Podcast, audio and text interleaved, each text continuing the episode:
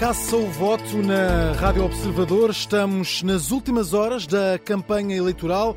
Os partidos estão a intensificar as ações de campanha, alguns ainda na estrada, outros a preparar comícios. Nós, nas próximas horas, vamos acompanhar tudo aqui na Rádio Observador. Começa agora um caça ao voto eh, especial em que vamos também fazer a análise. É, como sempre, com o Rui Pedro Antunes, editor de política do Observador, também eh, juntamente com o Miguel Pinheiro, diretor executivo do Observador. Vamos também, claro, ter reportagem em direto nas diferentes caravanas dos uh, diferentes partidos. Há a começar, entretanto, e também arruadas que estão a chegar ao fim. Este caça ao voto especial começa agora. Antes de partirmos para a estrada, vamos para já pôr um ponto de situação, tentar fazer aqui um ponto de situação em tudo o que se está a passar neste dia. Temos, claro, o Rui Pedro Antunes, editor de política do Observador, e também o eh, Miguel Pinheiro, diretor eh, executivo do Observador. Miguel, começo uh, por ti. Desta vez uh, estamos a poucas horas, a cerca de 4 horas e meia para este encerramento de campanha. Depois vamos ter o tal dia de reflexão, antes desse dia das eleições, no dia 30 de janeiro. Perante tudo o que foi dito e depois tanta arruada no Chiado durante esta tarde, repetindo aqui o sistema que vamos utilizando, achas que alguém conseguiu ganhar votos durante esta tarde? Uh Bem, acho que acima de tudo há, há aqui um ponto que é uh, não é só não é só nesta tarde. Uh, isto, isto vai continuar. As pessoas que estão indecisas e há muita gente indecisa pode só uh, tomar uma decisão no próprio domingo. Por isso isto não não não está fechado de maneira nenhuma vimos o Rui Rio. Uh, no fundo, aqui o que nós vimos foi a, a continuação da, da estratégia dos últimos dias. Rui Rio a jogar tudo no, no, no apelo ao voto útil, uh, isso, isso foi claríssimo uh, na, na, na arruada de hoje, e uh, António Costa a jogar as últimas balas, a tentar assustar as pessoas com, com, com o regresso da direita, e estas palavras vão, vão ficar a ecoar no silêncio durante o sábado inteiro e até, e até domingo.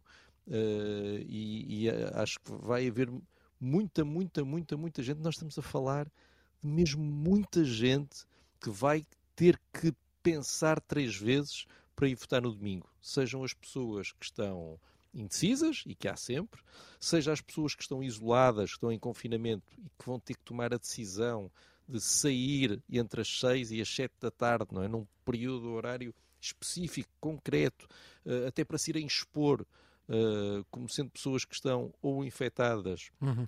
ou em confinamento. Há pessoas que não gostam disso, não gostam dessa exposição e que vão ter que se expor, vão ter que, vão, quer dizer, não têm que ir às 6 ou 7 da tarde, mas é o aconselhado. As pessoas que aparecerem na cabine de voto às, entre as 6 e as 7 vão ser vistas como potenciais infectados e, e as pessoas não gostam disso. E uh, também vai haver muita gente que vai ter que, que pode estar com medo de votar, medo por razões de saúde, e que, e que também vai ter que tomar essa decisão no, no domingo. É, é, é, muita indecisão. É muita indecisão. Uhum. É uma eleição só. Pedro Antunes, também achas que uh, continuamos com, muito, com este clima de muita indecisão? As sondagens também vão apontando para isso e acabaram por complicar também um pouco aquilo que poderia ser a projeção de algum cenário mais uh, certo e perceber também nesta questão de ganhar ou perder votos se neste último dia, temos vindo a falar disto, se os eleitores chegam ao final da campanha mais esclarecidos. Bom, eu acho que hum, esta questão de, dos isolados irem votar àquela hora, normalmente nós portugueses uhum. deixamos tudo para a última e, portanto, o, o, a hora final da fluência às urnas normalmente é muito participada. Não sei este efeito de termos quase o sininho dos leprosos, de saber que aquela é a hora em que vão os confinados potencialmente infectados, se terá algum efeito negativo, até ao longo de todo o dia, porque é uma hora recomendada, mas na verdade todos os infectados uh, estão, todos os isolados estão uh, aptos para ir votar e, portanto, uh, isso pode, pode provocar nas outras pessoas algum medo. Um, quanto à questão dos índices e, e à importância do dia de hoje ou desta reta final, é porque de facto, quando as coisas estão taco a taco, uh, torna-se mais importante uh, todo este. To, to, todo, cada, é discutido cada voto, não é? Sim. E portanto é isso que nós vemos normalmente. Agora, um, há aqui várias estratégias de campanha eu, e também há vários estudos de opinião diferentes. Um, diz que as pessoas normalmente definem o voto uma ou duas semanas antes e que a reta final não é assim tão importante. Há pessoas que cumprem um, quase calendário nas campanhas eleitorais porque acham que as pessoas já definiram todas o seu voto. Ora, numa eleição tão participada como esta, as coisas não são exatamente assim e viu-se até uma diferença de, de, mudança dinâmica da campanha. Se no primeiro momento estava toda a gente a discutir se António Costa teria ou não maioria absoluta, neste momento está-se a discutir se António Costa consegue ou não manter-se como Primeiro-Ministro uh, ou se Rui Rio consegue ficar em primeiro uh, nas eleições, depois se tem outra maioria é outra questão. E, portanto, nesse aspecto foi uma campanha que mudou exatamente o, o curso uh, do que se passou até aqui. Quanto a hoje, é uma coisa curiosa, que é em virtude do dia de reflexão, uhum. muitos partidos optam por fazer os grandes comícios na quinta-feira e também fazer logo algumas arruadas grandes na quinta-feira. Porquê? Uh, porque hoje é tudo mais rápido e algumas imagens uh, das arruadas de hoje e dos comícios de hoje ainda vão aparecer nas televisões, porque há diretos, etc. Mas o, maior, mas o maior impacto do, do dia seguinte e, e, da noite, tudo que se colar mais à noite já não passa nas televisões e, portanto, já não pode passar. Então os partidos uh, vão criando estes bonecos uhum. televisivos e é isso que vemos neste último dia, não é? Mais aquele aparato, mais aquele mediatismo. Não sei se isso tem grande efeito em termos de votos e de, e de resolver os indecisos.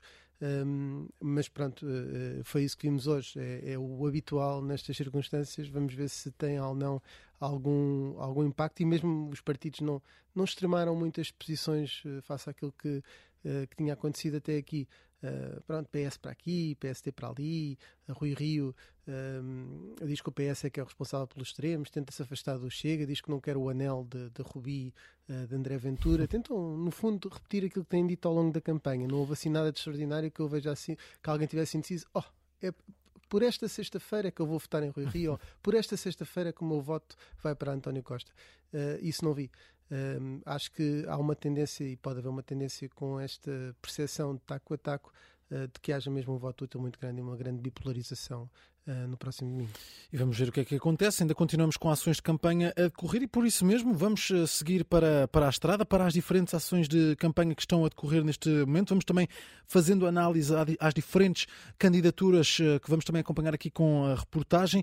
Vamos seguir para, para Lisboa, onde o CDS está em campanha. O CDS que está neste momento com uma arruada na Baixa Pombalina.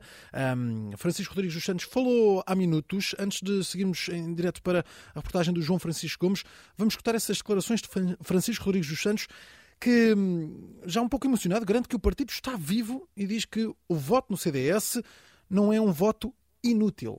Todos aqueles que querem um governo de direita devem concentrar os votos no CDS.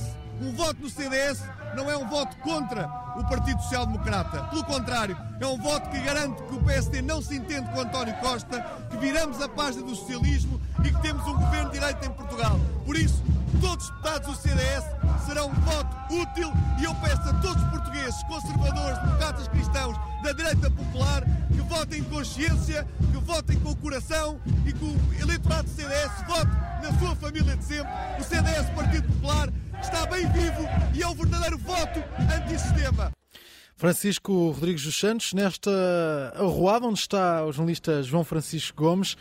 Boa noite, João Francisco. Como é que está a adesão a esta arruada e como é que está uh, também essa, a, mobilização uh, para, para, para, esta última ação de campanha do, do CDS, já, já noite dentro? Uh, vai ainda ter um, um, discurso ainda durante este dia, mas vemos aqui Francisco dos Santos muito emocionado e, e, e a puxar esta questão de ser uma eleição quase uma prova de vida para, para o CDS. Sim, claramente. Boa noite, Miguel. Eu acho que é audível em fundo já o, o, barulho aqui desta arruada do CDS, que está neste momento a entrar na Rua da Madalena, na Baixa de Lisboa, onde fica uh, a sede do CDS. Eh, e de facto isto é claramente a maior mobilização humana desta campanha do CDS até hoje. Estão algumas centenas de pessoas na Baixa de Lisboa, muitos jovens mobilizados pela Juventude Popular. À cabeça do cortejo está também uma, um, uma comitiva composta por dois antigos líderes do CDS, Ribeiro Castro e Manuel Monteiro, que vão ao lado de Francisco Rodrigues dos Santos. E claramente esta está a ser aproveitada, esta arruada está a ser aproveitada pelo líder do CDS para fazer, como dizias, uma prova de vida. Estamos a falar de um partido eh, que de facto está a lutar pela manutenção no Parlamento, pela possibilidade de conseguir eleger um ou dois deputados, como as sondagens lhe têm dado. Uh, e Francisco Rodrigues dos Santos aproveitou esta primeira declaração aos jornalistas para resumir, no fundo, muito daquilo que tem vindo a dizer ao longo da campanha. Pra, basicamente dizendo que uh, o voto no CDS é o único voto à direita que conseguirá obrigar o PSD a governar à direita e a não se entender com António Costa. Essa tem sido uma das mensagens centrais de Francisco Rodrigues dos Santos nesta campanha. E agora o cortejo começa já a subir a Rua da Madalena e vai acabar com um comício em frente à sede do CDS, onde Francisco Rodrigues dos Santos vai fazer o, o discurso de encerramento desta campanha que passou pelos 18 distritos eh, de Portugal continental eh, e que acaba agora em Lisboa. Vai acabar daqui a pouco nesse comício que vamos também acompanhar aqui ao longo da noite na, na Rádio Observador. O João Francisco Gomes a acompanhar a caravana do uh, CDS. Rui Pedro, antes de partirmos aqui para outra candidatura, o, o CDS tem vindo a dizer, uh, Rui Pedro Antunes, que esta eleição é quase uma prova de vida. Ouvimos Francisco Luís dos Santos dizer isso várias vezes. Está, está de facto a colocar aqui vida ou morte do CDS e a intensificar estas declarações de forma a apelar ao voto. Isto, isto acaba por uh, conseguir votos, este tipo de declarações? Bom, é uma missão difícil que Francisco Rodrigues dos Santos tem. É? Já vaticinaram no passado outras vezes a morte ao CDS. Uh, já houve até uma altura na história em que também tiveram quatro deputados, mas agora o que se fala nas sondagens, e até há uma fase de, de Adriano Moreira que eu creio que lhes davam 1% nas uhum. sondagens. Também há uma outra situação, aliás, Paulo Portas gostava muito de falar disso, de como o CDS era muito atacado nas sondagens. O problema é que agora Paulo Portas também ataca este CDS, ou pelo menos os discípulos de Paulo Portas também atacam este CDS um, que, que, também no tempo de Nuno Melo chegou a não ser sequer dado como eleito para, para eurodeputado e depois até, até uma certa altura até conseguiu uh, eleger uh, dois eurodeputados. Portanto, o CDS está sempre muito mal com sondagens. Agora, o CDS é muito diferente. Houve uma grande debandada de, de membros do CDS e, portanto, enfrenta de facto uma luta pela sua sobrevivência. E depois há aqui outra questão, que é se, as melhores sondagens dão um, dois deputados uh, ao CDS. Francisco Rodrigues dos Santos, uh, se ficar sozinho como deputado único, mantém-se à frente do CDS ou é forçado a sair? Vai a Congresso sendo ele o único deputado do partido, alegando que é o rosto do partido e, portanto, tem que ficar e não vai abandonar o barco, mas fica altamente fragilizado. O que é que faz no Mel? Vai a votos ou o facto de ser em janeiro já não vai? Portanto, dias difíceis para este CDS, embora, deixa-me dizer isto, Miguel, eh, Francisco Rodrigues dos Santos fez uma campanha em crescendo. Estes pequenos, e falámos disto aqui muitas vezes nos debates, têm o mesmo tempo dos grandes, em muitas circunstâncias, têm o mesmo, o mesmo quase o mesmo, o mesmo palco mediático, Uh, quer dizer, se vai a um horário, a um, ao, ao, Ricardo Araújo Pereira, ao Rui Rio, Francisco Rio dos Santos vai ao mesmo tempo, e ao uhum. mesmo tempo que António Costa, portanto, Sim. tem o mesmo tempo de antena uh, perante os eleitores. E isso eu acho que favorece estes partidos pequenos que estavam mais apagados pela força eleitoral que foram perdendo, principalmente naquilo que é a noção das, das sondagens. E nesse aspecto, Francisco Rodrigues dos Santos pode estar por satisfeito. Eu acho que ele não podia ter feito uh, muito mais que aquilo que fez, podia ter tido mais algum cuidado, hum. sendo às vezes menos líder da JP e mais líder do CDS, mas não se pode dizer que tenha feito uma campanha desastrosa. Pelo contrário, até acho que é capaz de ter ganho alguns votos. Miguel Pinheiro, concordas? O CDS, com estas duas semanas de campanha, termina neste, neste último dia eh, com, com uma onda crescente a ganhar votos? Uh, talvez, mas convém não esquecermos uma coisa, que é uh, isto é uma desgraça completa. Uh, claro, nós estamos todos a olhar para isto como sendo um cadáver a ressuscitar. Hum. E claro, se o cadáver mexe o dedo mindinho, é, parece-nos quase uma coisa milagrosa e, e, o, e, o, homem que conseguiu fazer com que o cadáver mexesse um, um, dedo mindinho é um, é, um, é um Messias. Mas se isto se confirmar, Uh, atenção, os, os, cinco deputados do CDS já foram visto, vistos como uma, uma humilhação uh, insuperável pelo próprio Francisco Rodrigues dos Santos. Uh, quer dizer, não basta dizer, ai, mas agora temos o, o, Chega e a ele com, com mais força. Sim, claro, uh, tinha, tinha cabido ao CDS uh, não permitir que este crescimento acontecesse. É? Se, se, a Iniciativa Liberal e o Chega vão crescer de um deputado para vários deputados, isso acontece em grande parte por incompetência e inabilidade do, do CDS. Portanto, Sim, uh, não morrer e conseguir eleger um deputado já é qualquer coisa.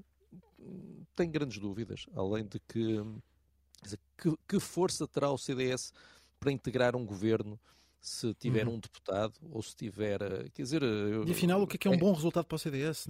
Fica essa dúvida de, de, de, se dois deputados é um bom resultado para, para este CDS perante aquilo. Não, repara, só mesmo por enorme sentido de caridade de Rui Rio, porque se Rui Rio, uhum. com o CDS com um ou dois deputados, lhes dá o Ministério da Defesa, realmente é, é, é, é de lhe dar abraços e beijinhos na testa, porque é, é, é de uma generosidade inaudita. Como é que um partido uh, que, olhando para as sondagens, claro, atenção, mais uma vez, como eu disse, vai haver muita gente a tomar decisões em cima da hora e, e, e, e, há muitos eleitores com uma ligação emocional ao CDS que podem decidir uh, votar do CDS. Estamos todos a falar com base naquilo que nos, que nos dizem os números neste momento. Estamos a falar em um deputado com, com, com uma enorme sorte de se Cristo descer à terra dois deputados.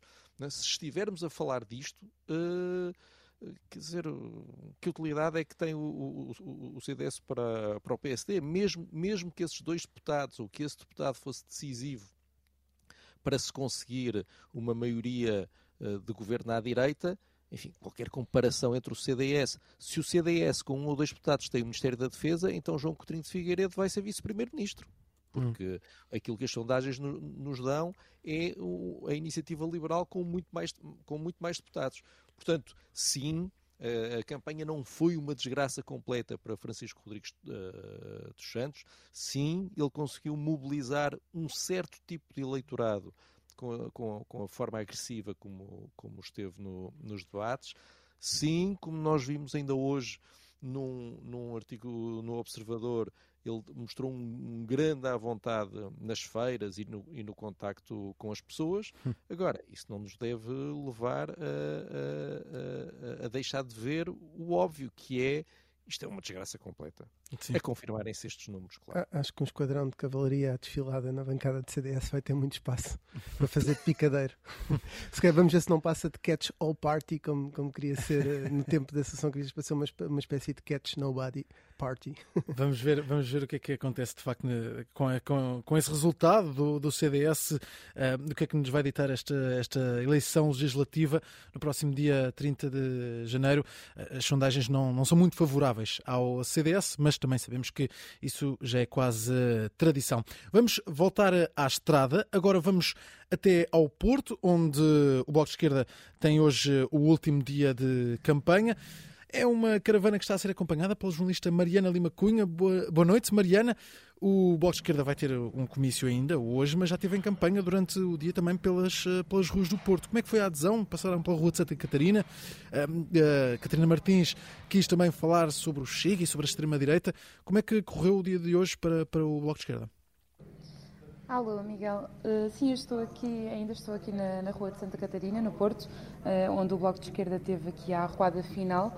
Uh, já se sabe, para quem acompanha estas coisas, que o último dia não costuma ser propriamente dia de lançar mensagens novas, é sobretudo de reforçar a mensagem e, e apelar ao voto, e apelar ao voto em força. Um, aliás, quanto mais não seja porque as notícias que saem deste dia desaparecem rapidamente por causa do dia de reflexão. E, portanto, aqui na, na arruada, um, eu diria que sinto um, um bloco um bocadinho nervoso. Que eh, nós ainda ontem ouvimos Jerónimo de Souza lançar aqui uma ideia que era que já se vê o PS pronto para, para fazer o tal acordo de cavalheiros com o PSD de que Augusto Santos Silva falava esta semana Uh, e o Bloco de Esquerda uh, mostra-se um bocadinho nervoso com essa hipótese. Catarina Martins, aliás, referiu-a hoje uh, de modo próprio, sem, sem, sem ser questionada sobre o assunto, e, e, falou das ambiguidades do PS. E é um bocadinho. É o, é o pau de dois bicos com que o Bloco está a jogar. Por um lado, sabe que isso pode, enfim, dificultar-lhe a vida por causa do voto útil, por outro espera mobilizar o eleitorado à esquerda com essa tal ambiguidade, dizendo que o PS não garante que haja tal maioria de esquerda, de que o, P, de que o PCP aparentemente está, está cada vez menos certo. O outro, enfim, motivo para o apelo ao voto que, que Catarina Martins dá eh, tem precisamente a ver com, com a extrema-direita, com derrotar eh, André Ventura. Vamos ouvir esse som uhum. eh, desse apelo ao voto aqui na Arruada. A força do bloco de esquerda é a força que desempata, que derrota a direita, que ganha. O voto no bloco é o voto que ganha porque é o voto que desempata e que não permite um governo de direita. É o voto que vence a extrema-direita e a direita. E é o voto que abre um novo ciclo em Portugal. Pelo salário, pela saúde, pela habitação, pelo clima. Aqui estamos e toda a gente que vai votar sabe isso. Cada voto no bloco de esquerda é um voto seguro para vencer a direita e é o voto seguro para um contrato no dia seguinte que não esqueça as urgências do nosso país. Mariana, de facto tem sido este o tom, ou seja, Catarina Martins a colocar-se sempre e a colocar sempre o Bloco de Esquerda como o partido que é uh, oposto ao partido de André Ventura e que quem, quem não concorda com André Ventura deve votar no Bloco. Tem sido um pouco esta a mensagem de Catarina Martins. Exatamente, Catarina Martins, desde o início da campanha, que uh, está a lançar uh, essa fasquia uh, e colocando-se numa disputa direta com André Ventura. Aliás, logo no início da campanha, quando esteve no bairro da Jamaica, aproveitou estar ao lado da família Costa, que foi insultada por André Ventura para isso mesmo, e agora no final da campanha volta a intensificar esse discurso que enfim, que tem duas dimensões. Obviamente, ideologicamente é natural que o Bloco seja um, um adversário do, do, Chega, não podiam ter dois discursos mais diferentes e, aliás, eh, nesta campanha fosse quase a aula de história que Fernando Rosas deu sobre, sobre o Estado Novo, eh, em que, que depois acabou por colar ao Chega, eh, fossem os gritos constantes de não passarão e o fascismo não passará que só viam nas ações de rua, tornou-se muito evidente esse, esse objetivo.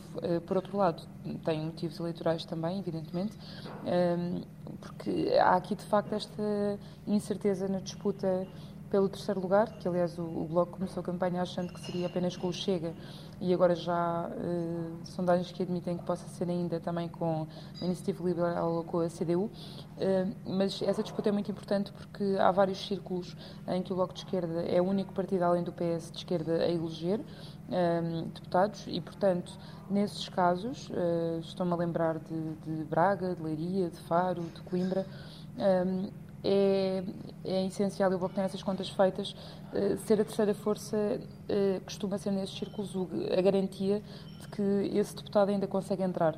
E com o rombo que o Bloco tem noção de que muito provavelmente sofrerá, enfim, tendo em conta as sondagens, um, é, é preciso tentar preservar alguns desses lugares uhum para, para continuar essa afirmação do Bloco como terceira força. Claro, tem tido, tem tido essa luta e tem falado também que, de se querer continuar a afirmar como terceira força em uh, Portugal, o Bloco de Esquerda. Estamos aqui a reportagem de Mariana Lima Cunha, que vai também acompanhar esse último comício, vai ser na Alfândega do Porto. Vamos, vamos fazer de facto aqui a análise daquilo que tem sido também esta campanha do, do, do, Bloco de Esquerda e aquilo que são as projeções para resultados do partido de Catarina Martins. Miguel Pinheiro, a Marina Lima falava aqui de, do nervosismo que se sente na caravana do, do Bloco de Esquerda. Isto, isto, passa para o eleitor, tem passado para o eleitor? Sentes que, que está a passar para o eleitor esse nervosismo? Sim, porque o, o, o Bloco de Esquerda tem, uh, tem aqui uma série de problemas. Uh, por um lado, está a apostar novamente deste, neste discurso de ser o grande adversário de André Ventura, do Chega, da extrema-direita, do fascismo. Bem, isto já correu mal nas presidenciais. Uh, aquilo que foi a base, uh, uma das bases da, da, campanha de Marisa Matias foi, uh, foi essa. depois até, até houve aquela fase do, do, batom vermelho. Do, do, do batom vermelho. Uh, e, e, isso não, não correu nada bem para Marisa Matias. Uh, teve, teve um terço da votação de quatro anos antes, por Isso, isso não foi mobilizador. Não, eu bem sei que havia Ana Gomes e, e, que havia ali uma divisão de eleitorado com Ana Gomes. Está, está tudo muito certo. Uh, mas, quer dizer, nestas legislativas também há divisão de eleitorado. Uh, também há divisão de, de eleitorado com a CDU, com o LIVRE, com, com, com, com o PAN, com o PS. Portanto, até, até há ainda mais divisão do, uh, do eleitorado. Uh, e, e, também temos António Costa a querer ser o maior inimigo também de, de André Ventura. Por isso não vejo, uh, não vejo muito bem que isso seja um, um argumento eficaz. E depois uh, o Bloco tem um outro problema que é não há uma única alminha em Portugal continental e ilhas que acredite que no dia 31 Catarina Martins e António Costa vão, se vão entender maravilhosamente vão passar a negociar de forma tranquila, de forma estável e vão conseguir durante quatro anos uh, manter uma, uma, uma relação sem sobressaltos. Não há ninguém que, que acredite isso, uh, que acredite nisso. António Costa sempre teve imensa dificuldade em lidar com o Bloco de Esquerda desde os tempos da Câmara Municipal de Lisboa. O Bloco de Esquerda já há dois orçamentos que tinha uh, saltado do, do barco. O Bloco de Esquerda e António Costa disseram as piores coisas uns dos outros e por isso quem quer um governo estável à esquerda vai dar força ao Bloco para quê? Não, não, não, entendo. Por isso, quem é que quer votar no Bloco? É quem quer partir o braço ao PS e a António Costa? É, é, é, é alguém que acha que o Bloco vai conseguir forçar o PS a alguma coisa? vejo isso com grande dificuldade. E realmente o Bloco tem aqui, tem neste momento 19, 19 deputados. Uh, a, a sondagem do público, por exemplo, foi uma das mais, uma das mais uh, recentes, a sondagem da, da Católica para a RTP e para o público, dá ao Bloco entre 4 a 10. Vamos imaginar que são 10, vamos ser generosos, vamos imaginar que são 10. Vamos, vamos trabalhar no melhor cenário possível para o Bloco. Certo, de, de, desta sonda, nesta sondagem, Sim. não é? de 19 para 10 é um. Bom, é fazer as contas, como dizia uh, António Guterres, por isso o, o, o, tudo indica que o Bloco vai sair muito mais fragilizado uh, desta, desta, destas eleições e é imprevisível que consequências é que isso vai ter numa eventual negociação à esquerda, se é que alguém ainda acredita que António Costa eh, vai, vai querer governar à esquerda. E, e, e a conjugação de tudo isto faz com que estas eleições sejam uma enorme armadilha para o Bloco de Esquerda. Rui Pedro, o que está a passar é que o Bloco não conseguiu explicar aos eleitores porque é que rompeu com a geringonça e, e, e de certa forma está envolvido no, no facto de estarmos em eleições nesta, nesta semana, neste momento? Sim, o Bloco tem aqui um, um, um, não aprende, o Bloco não aprende. Uh, quando em 2011 um, ajudou a aprovar, ou ajudou a chumbar o PEC 4, uh, embora nessa altura havia uma série de circunstâncias, inclusivamente um governo de José Sócrates completamente esgotado, um, passou de, de 16 para 8 deputados, portanto reduziu a bancada para metade. Depois conseguiu uma recuperação grande uh, em 2015 e depois manteve sensivelmente a mesma bancada. Um, mas o Bloco tem um problema de identidade. Um, que passa por uh, dar aquele salto de partido de protesto uh, que tem uh, limitações ao seu crescimento e ser um partido responsável do, do arco da governação, um partido com quem se pode contar para, para a piscina dos grandes. Um, e nesta atualidade o Bloco perde-se muito porque não quer deixar de ser um partido de defesa das minorias, ter grandes bandeiras daquilo que se chamavam antes de fraturantes, de causas fraturantes, mas por outro lado tem ali um, um desafio uh, de, de, e uma ambição de, de, crescer e crescer mais. Um, essa ambição chegou a levar para disparates como ser uh, uh, social-democrata, um, sendo que o Bloco é obviamente socialista e, portanto, na sua base é socialista e em várias outras coisas. Também é marxista, também é trotskista, depende um bocadinho das, das vertentes. Um, e, portanto, eu acho que o Bloco anda meio perdido nesta crise de identidade, de não saber se uh, quer crescer mais para ser um partido que possa ter mais influência na governação e poder crescer, uh, e por outro lado ser o partido de protesto de sempre e ser um partido de oposição. E foi aí alguns que se perdeu, porque a CDU perdeu força uh, na, em 2019. Uh, mas o Bloco manteve-se e manteve-se porque parecia o parceiro mais uh, digno que havia a questão da geringonça. Agora, o Bloco não consegue garantir aos portugueses que vai ser uma solução para a geringonça, uhum. não consegue ter a confiança do PS que vai ser uma solução para a geringonça e uh, muitos eleitores de esquerda perguntam-se neste momento para que serve o Bloco se eu posso ajudar Rui Rio a não ir para o governo? E, portanto, em vez de votarem no Bloco, estão a desviar o voto para António Costa, pelo menos é isso que nos dizem as sondagens, para evitar que a direita chegue ao poder e isso está, de certa forma, a tornar o Bloco um partido com uma bancada muito mais pequena e a levar um corte como levou em 2011, quando houve também essas eleições também antecipadas. E, de facto, vamos ver se esse corte se verifica. Na, no, domingo, as sondagens apontam para essa redução praticamente metade no número de deputados do uh, Bloco de Esquerda. Neste caso, o voto, estamos em um caça ao voto especial, acompanhar as uh, caravanas dos diferentes partidos. Já estivemos junto da caravana do CDS, também do Bloco de Esquerda. Vamos agora para a caravana do Chega, que teve também hoje uma iniciativa em uh, Lisboa. Desceu também o uh, Chiado, esta caravana liderada por André Ventura. Vai ainda ter um jantar comício no Barreiro daqui a pouco, às oito e meia. A jornalista Inês André Figueiredo está, está a acompanhar esta campanha do Chega, liderada por André Ventura. Inês, tivemos hoje a roada do Largo Camões para o Rocio, aqui uma descida também do, do Chiado, um possível cruzamento ali com, com o PSD e, e, de facto a, a André Ventura voltou a falar sobre essas possíveis coligações, esses possíveis acordos que podem surgir depois da, da, da, das eleições perceber o que é que disse André Ventura e também se de facto foi forte a adesão a esta, esta ação de campanha, esta arruada do Chega eh, neste último dia.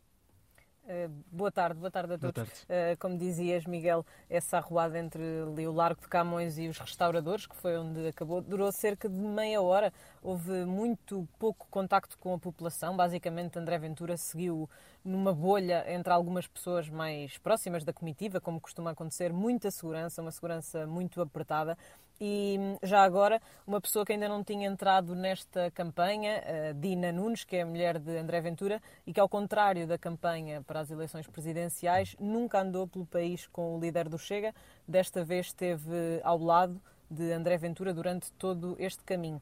Um, o líder do Chega chegou um, de carro, como é habitual, e quando chegou ao Largo Camões trazia já uma bandeira de Portugal tirou a bandeira e, e colocou-a ao alto, muito aplaudido. Ouviu-se muito o hino, de, o hino de Portugal durante toda a arruada.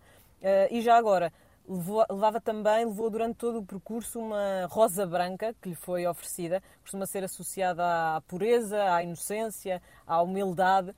Inocente ou não, a verdade é que o líder do Chega disse que vai usar a força que encontrou nas, nas ruas, uh, palavras do, do próprio, um, para uma relação, para criar ou para ver se é possível uma relação conjugal ou extraconjugal, também palavras de André Ventura, e deixou tudo nas mãos dos outros partidos. Vamos, vamos ouvir essas declarações desta tarde. Eu acho que hoje fica aqui claro do Chiado a força que o, que o Chega tem, é esta força que levamos para qualquer relação, seja ela conjugal ou extraconjugal. Agora, os outros partidos é que terão que decidir. Acho que a força do Chega está presente nas ruas, hoje demos, estamos a dar mais uma mostra de força, vamos ver no domingo como é que, como é que acaba. Não quer? Não quero o seu anel, nem quero a sua caneta O Rio não quer, não quer o anel. Vamos ver se também não quer os portugueses no domingo. O que interessa é os portugueses, não é Rio? Ora, André Ventura tem estabelecido e durante esta campanha estabeleceu muitas linhas vermelhas de que não abdica para fazer parte de um governo, mas a verdade é que também tem insistido muito na ideia de uma maioria à direita e de uma negociação em que o Chega esteja incluído. Vamos tentar perceber, uh, talvez na segunda-feira, o que é que é uma relação conjugal e uma relação extraconjugal para André Ventura. Uh, já agora, neste último dia, dizer que hum, Ventura também fez questão dizer que uma maioria à direita, ou seja, que haver mais deputados à direita do que à esquerda eh, após as eleições do próximo domingo, não é o suficiente para o país. Ou seja, André Ventura tentou demonstrar, e novamente indo contra o voto útil que PS e PSD têm um, eh, andado a pedir muito, principalmente nestes últimos dias de campanha, uh, o líder do Chega diz que há uma diferença entre aquilo que chamou uma direita sozinha do PSD ou uma direita que hum, obrigue a devolver, isto palavras de André Ventura, a dignidade aos portugueses. Um, aqui para diferenciar uma direita em que o Chega seja forte e uma direita em que o Chega tenha poucos deputados. Nesta reta final, uh, só para terminar, até porque esse jantar está, próximo, está perto de começar, uh, o líder do Chega apelou muito ao voto e a que os eleitores não se deixem uh, enganar pelo voto útil. Ainda antes, no almoço comício, Uh, em Cascais, atacou o PS, atacou António Costa e disse que toda a narrativa desta campanha, principalmente por parte do, do recandidato socialista, tem como base o Chega. Vamos também ouvir esse, esse som de André Ventura. Eh, não tenho, Inês, não tenho esse som neste momento disponível, mas eh, de facto eh, foram, foram declarações preferidas pelo, pelo líder do, do, do, Chega, que vamos tentar ainda recuperar mais à frente, uhum. mas sei que tens ainda preparado esse jantar comício que vai acontecer no, no Barreiro. Exatamente, é um esforço final no distrito de Setúbal, onde o Chega tem a ambição de chegar aos dois deputados. Vamos ver se, se esse sonho Uh, é cumprido ou não no próximo domingo e vou agora também para o Barreiro, onde o, o, líder do Chega vai fazer as primeiras declarações aos jornalistas do dia. Isto tem sido muito habitual, não falar nas arruadas, só fala aos microfones quando, uhum. quando nós fazemos algumas questões, por isso vamos ver o que é que o líder do Chega tem para dizer neste final de campanha. Vamos uh, também certamente acompanhar aqui na Rádio Observador, perceber o que é que André Ventura reservou para o final da, da, da, campanha, para esse comício final. É daqui a pouco, às oito e meia, no, no Barreiro. Uh, vai também ser acompanhado pela Inês André Figueiredo. Rui Pedro Antunes, olhando para, para o Chega, temos aqui possivelmente o partido que terá o maior crescimento nestas eleições. Dúvida ainda sobre aquilo também será o crescimento da iniciativa liberal, que também é estimado e que também é projetado pelas, eh, pelas uh, sondagens. O que é que podemos esperar depois das eleições, com os resultados todos contados, para que é que vai servir afinal o Chega? Bom, o Chega tem aqui uma situação que, além da percentagem que tem, parece ter uma implantação uh, a nível nacional, uma dispersão geográfica que o pode permitir, mesmo sem muito, muita percentagem, ter bastantes mandatos, ou ter, uh, portanto, as previsões de conversão em mandatos por via do método DONT dão ao chega uma bancada simpática, uh, independentemente da, da, variação que vai existindo entre as sondagens, entre os 6%, 8%, 9%, já chegou a ser 10%. Um, e portanto aí o Chega uh, prevê-se esse, esse crescimento. Ainda agora, André Ventura parece mostrar é, uh, um certo desespero pela fuga do voto útil. Há pouco dizíamos do Bloco de Esquerda isso, uh, que podia sentir o, os votos a fugirem entre os dedos um, para o PS, precisamente eh, na perspectiva do voto útil e de impedir que Rui Rio uh, governasse. E o Chega pode sofrer esse efeito, como aliás sofreu em Lisboa, tanto o Chega como a Iniciativa Liberal, e, e portanto, uh, uh, sofrer aqui um bocadinho com o facto de, de as pessoas acreditarem, os eleitores à direita acreditarem que uh, Rui Rio pode ser o mais votado.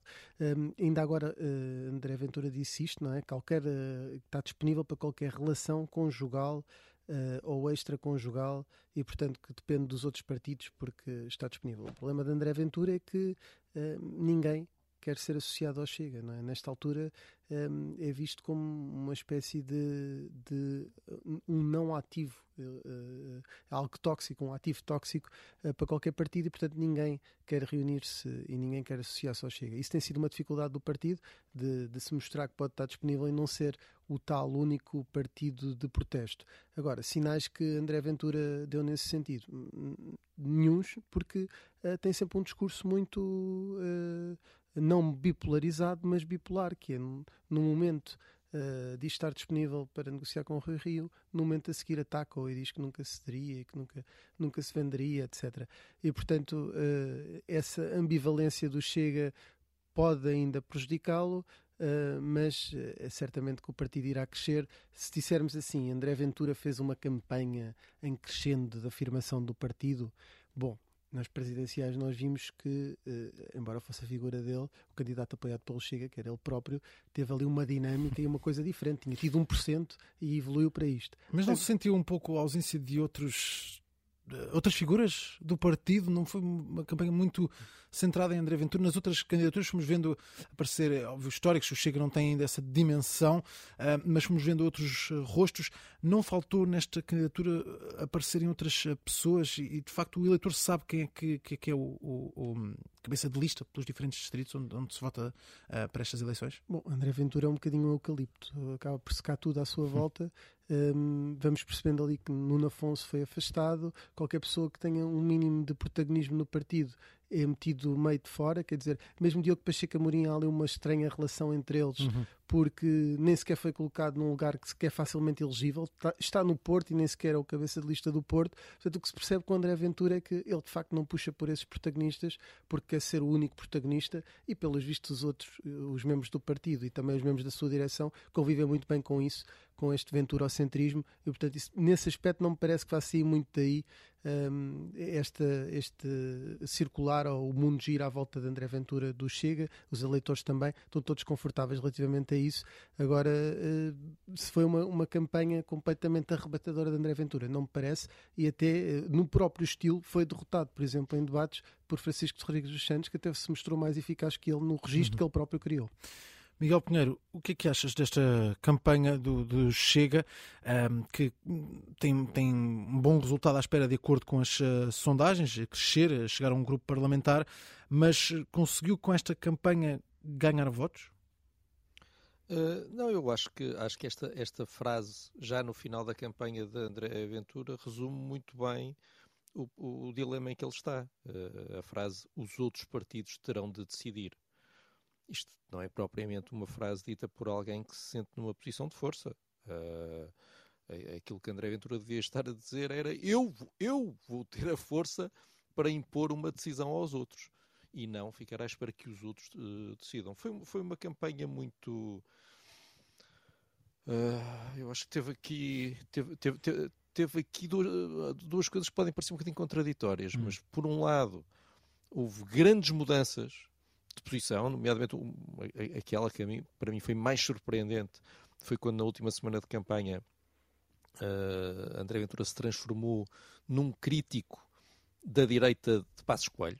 Uh, começou a criticar o governo de Passos Coelho, a dizer que foi o, o governo que baixou as pensões, que baixou, que cortou os salários e que ele é a direita que não quer cortar salários nem, nem pensões. Nunca tínhamos ouvido tal coisa da boca de, de André Ventura, muito pelo contrário. Mas ao mesmo tempo que há estas, grande, estas grandes variações, há uma constância no discurso e nos temas é um bocadinho preocupante. Às vezes olhar para o Chega é o mesmo estar a ver o, o aquele filme o Groundhog Day, uh, em, que, em, que, em que o personagem acorda todas as manhãs no mesmo dia. É sempre o mesmo dia que se repete. E ele repete, de facto, sempre, sempre os mesmos temas, e isso pode explicar um bocadinho porque é que vários uh, estudos de, opinião e várias análises de sociologia eleitoral nos dizem que ele se calhar bateu no teto. Uh, ora, se o partido bateu no, bateu no, tiver batido no teto nos 6%, 7%, isso coloca-o num problema, porque para um, um partido como o, o, o, de André Ventura, estes partidos de, de direita radical que se tornaram incontornáveis lá fora, passaram todos e muitos os, os, os 10%. Sim. E agora, uh, o que é que André Ventura vai, vai fazer? Se Rio vencer, ele fica num impasse estratégico, porque tem que decidir que ou manda abaixo um governo de direita ou passa a falar baixinho e fica e, fica, e esvazia-se. Uh, e se Costa vencer, uh, por um lado tem de esperar para ver se Rio sai, mas além disso tem que optar por um caminho que eu só vejo que terá de ser um caminho de maior radicalização. Hum. Uh, e, e, e, por isso aquilo, aquilo que, eu, que eu antevejo é uma, é uma radicalização ainda maior do Chega, porque não, não o vejo a ter espaço para outra coisa. Uh, aí se acresce. Ou seja, se disto... se moderar, pode, pode até perder eleitores e, e perder a, eu, a, a essência da mensagem. Eu, eu acho que ele não, não tem nenhum incentivo para se moderar, hum. porque uh, cortaram-lhe as pontes todas e as estradas todas, e, e, a única solução que ele tem é impor-se pela força do voto. E, e, e, para conseguir isso tem que se radicalizar, parece-me. Uh, e, e, isso tem um outro problema, que é faz com que o caminho até ao poder seja muito mais longo. Uhum. Uh, André Ventura pode ter de esperar muito mais tempo do que estaria à espera para se aproximar do poder. Ele claramente queria aproximar-se do poder muito, muito rapidamente, por ele, por ele, uh, ele teria tomado posse como ministro ontem.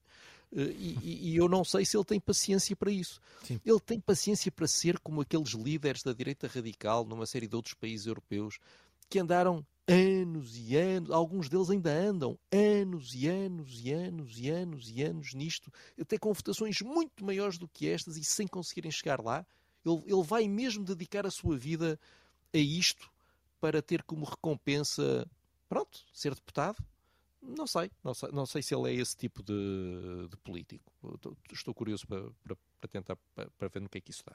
Curiosidade para saber o futuro do Chega também. Depois destas uh, eleições, as uh, projeções dão-lhe um, um, grande crescimento face a esse deputado único, André Ventura, nas últimas uh, legislativas há dois anos. Vamos seguir para a estrada e precisamente para o PSD, que eh, André Ventura eh, quer ser quase o braço direito de, eh, de, Rui Rio, mas Rui Rio tem afastado essas posições, tem afastado também um possível acordo com o Chega. Hoje disse mesmo que o PS é que está a abrir a porta aos extremos. Diogo Teixeira Pereira Boa noite. Estiveste a acompanhar a arruada que colocou um ponto final na, na, na, caravana do PSD, na campanha do PSD. Foi esta tarde em Lisboa, descida do Chiado, depois eh, um discurso já junto à Praça do Comércio. E, e foi um final de campanha quase em apoteose, com, com, centenas de apoiantes eh, ao lado de Rui Rio e também com muitas caras conhecidas do, do partido. Diogo Teixeira Pereira, não conseguimos neste momento a, a ligação ao jornalista Diogo eh, Teixeira Pereira. Uh, vamos tentar retomar essa ligação com o repórter que esteve a acompanhar a, a caravana do PSD, esteve a acompanhar também este último dia de, de campanha por parte dos eh, social-democratas. Vamos tentar uh, mais uma vez a ligação ao jornalista Diogo Teixeira Pereira. Diogo, não sei se me consegues ouvir neste momento, já temos esta ligação.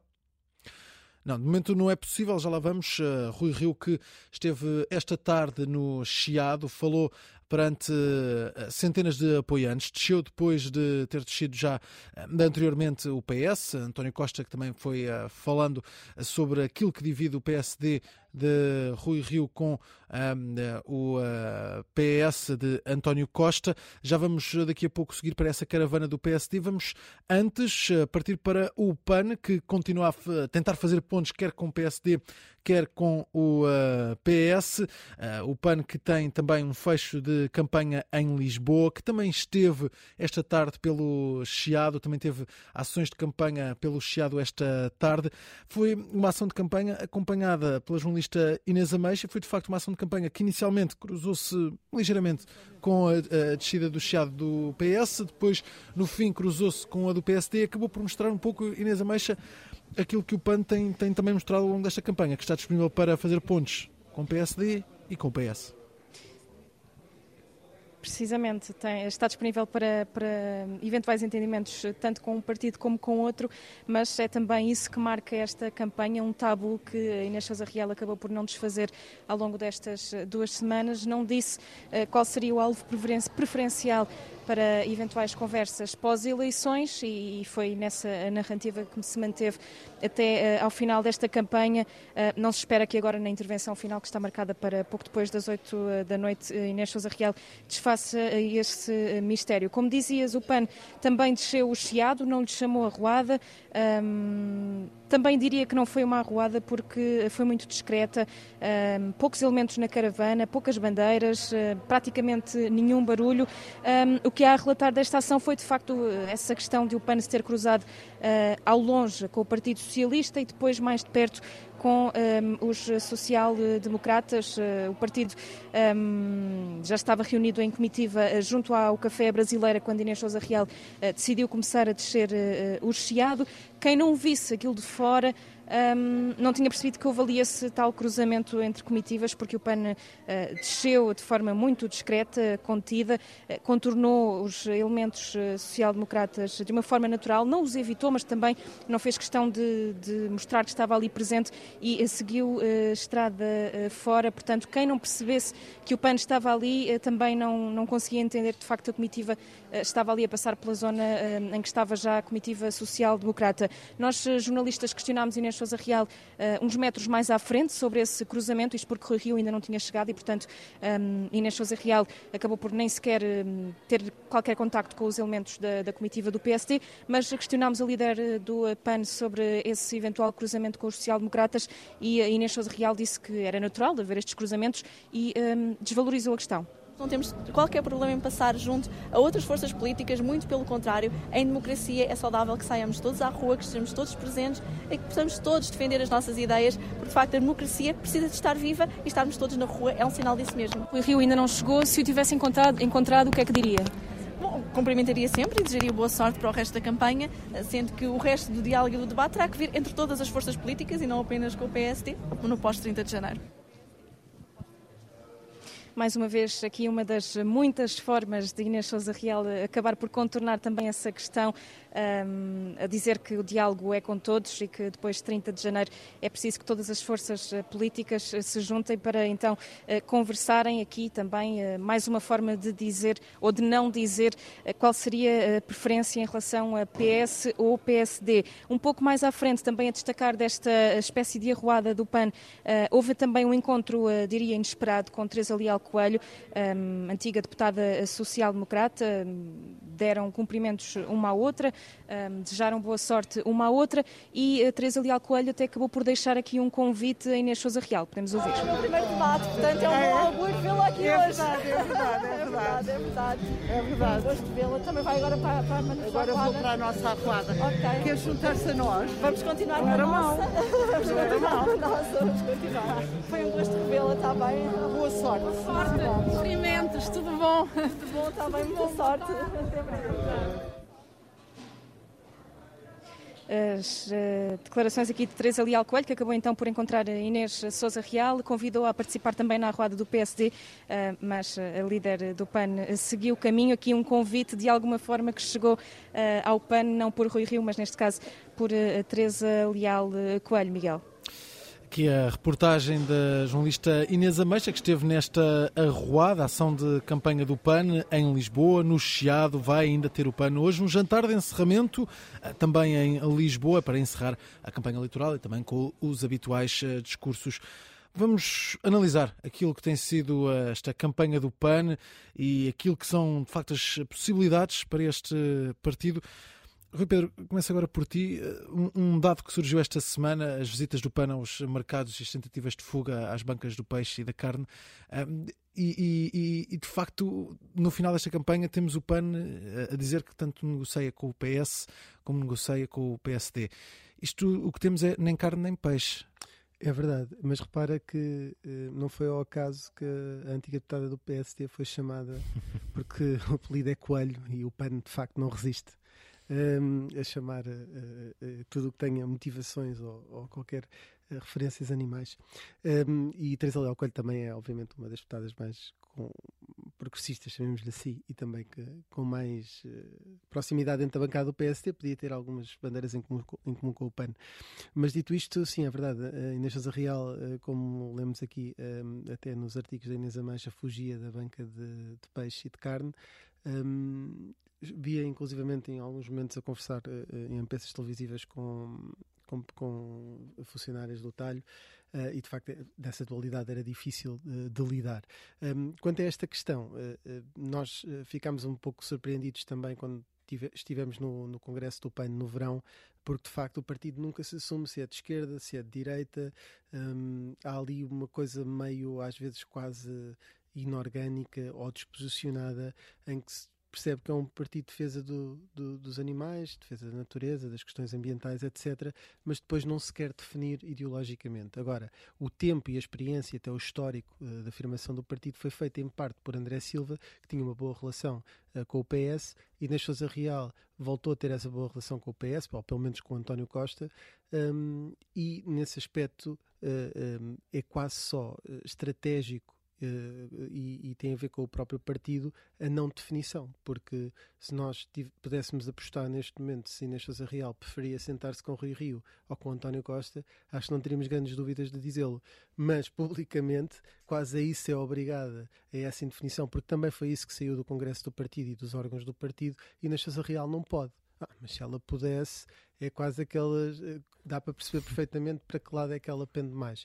Um, mas o partido, de facto, faz esta dualidade. Deixa-me só dizer-te, percebo pela, pelos textos da Inês Ameixa é um, uma via privilegiada uhum. para perceber o que se passa na campanha, uma vez que não posso, não posso estar lá, um, que há de facto uma fraca mobilização e que, pronto, obviamente que o PAN não, não fez uma arruada. Os quatro ou cinco gatos pingados, e acho que não se importam de utilizar a expressão gatos pingados, uh, desceram a rua, porque nunca são muito mais do que isso. Não há essa campanha de mobilização em torno do PAN. Uh, vamos ver se o voto em casa de defesa dos animais e, e, e dos defensores dos animais acabam por, uh, por salvar o PAN, mas também é um partido que não chega esta, ao fim desta campanha num momento fácil. Hum. Parece também aqui estar um bocadinho uh, lesado uh, por toda esta situação, por isso é que o PAN não queria eleições antecipadas. Aliás, todos os que estão a perder uh, quiseram evitá-las e quem não quis evitá-las com alguma basófia foi o caso, por exemplo, do, do, líder do PS e também do Bloco de Esquerda, em parte, que achou que era imune a isto tudo, está a dar-se dar mal neste momento. O PAN, por acaso, não queria, e até tentou aprovar o orçamento, mas está-se a dar mal na mesma, porque já sabia que corria estes riscos, uma liderança mais fraca que a de André Silva, um, uma, uma, disputa interna ali, Bebiana Cunha está ali sempre sim. à espreita para ver se, se consegue ir para o lugar de Inês Sousa Real. Há uma disputa entre o Norte e o Sul, enfim, um, um, partido com muitos problemas e que não se consegue, não está a passar dificuldades e acho que vai passar nestas eleições e é isso que prova esta campanha. Miguel Pinheiro, está clara a mensagem do, do PAN para, para estas eleições e, e, e de facto esta campanha mostra uma fragilidade perante aquilo que era a, a, a liderança de, de, André Silva ao longo dos anos anteriores no, no PAN? Uh, acho que aqui um, a ausência de André Silva é, é, é, inexplicável. Se de facto é por ter apanhado o comboio da, da paternidade, como disse, como disse hum, a líder do PAN, então isso, isso só mostra o diletantismo uh, do partido, porque obviamente não faz nenhum sentido. Seguramente a paternidade poderia ser interrompida durante uh, cinco minutos para aparecer numa ação de campanha. Eu acho que nesta, nesta eleição o grande problema do PAN não é a indefinição sobre se, está à esquerda ou à direita e sobre se apoiaria uh, um governo do PS e um governo do PSD, mas que aqui o grande problema é que o PAN desfocou a mensagem. E nós, nós, nesta campanha ouvimos falar muito menos do, dos direitos dos animais. Uh, o PAN uh, parece que se quer libertar, parece que a Sousa Real se quer libertar disso e transformar-se num partido mais ecologista do que, do que de defesa dos animais.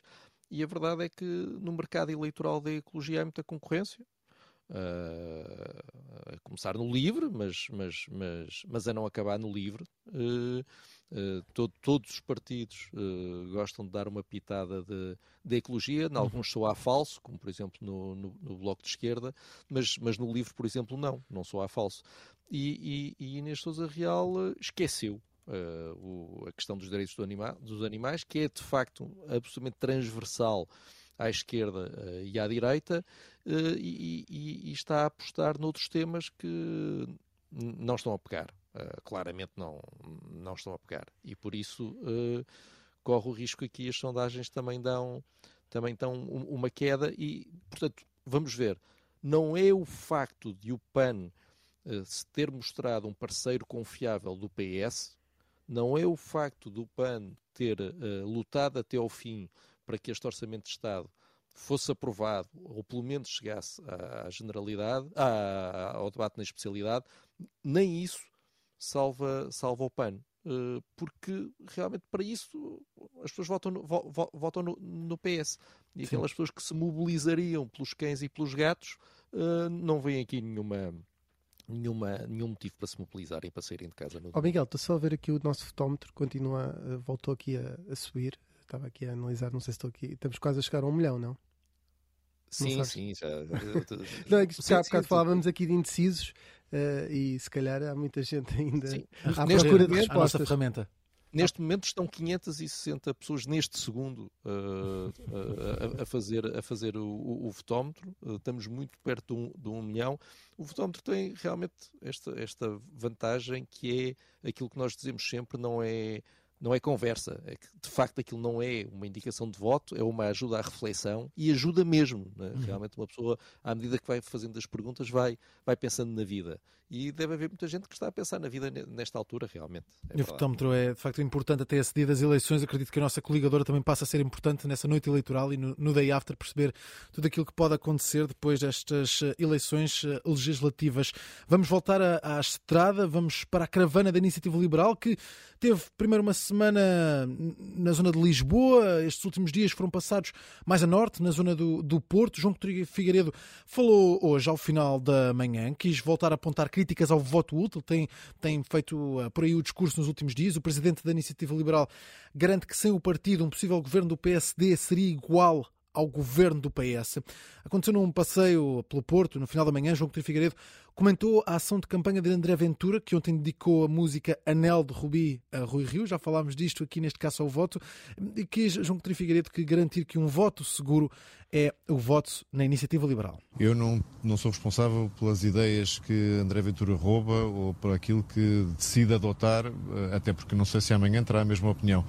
Nós temos, e isso acho que vocês vão, vão são testemunhas e podem dar de, eh, eh, de confirmação, temos sido o partido mais consistente e mais coerente em toda a campanha. Não mudámos de objetivos, não mudámos de estratégia, não mudámos de, de aliança. Uh, e, portanto, as pessoas sabem que podem contar com a Iniciativa Liberal quando nos confiam o voto. Sabem que é exatamente o que é que vamos fazer com ele e é isso que espero uh, ainda hoje conseguir continuar a convencer os portugueses. João Coutinho Figueiredo com esse apelo ao voto, presidente da Iniciativa Liberal, que está pelo Porto, tem estado nos últimos eh, dias. Uma caravana da Iniciativa Liberal tem sido acompanhada pelo repórter do Observador Gonçalo Correia. Boa noite, Gonçalo. Que dizer destes últimos dias da Iniciativa Liberal? Uh, tem tido adesão uh, à mobilização para, para as ações de campanha da Iniciativa Liberal e, e, e perceber também como é que foi este encerramento que uh, nestes últimos dias tem, tem estado pela cidade do Porto. Sim, olá Miguel. de facto, tem havido alguma mobilização em Lisboa e no Porto. Portanto, a, a caravana, ou o votocarro, como é chamado o autocarro, um, como é chamado internamente o autocarro, que transporta a pequena comitiva da Iniciativa Liberal. Votocarro. Viaja, votocarro, exatamente. Uhum. Que é um autocarro para captar votos.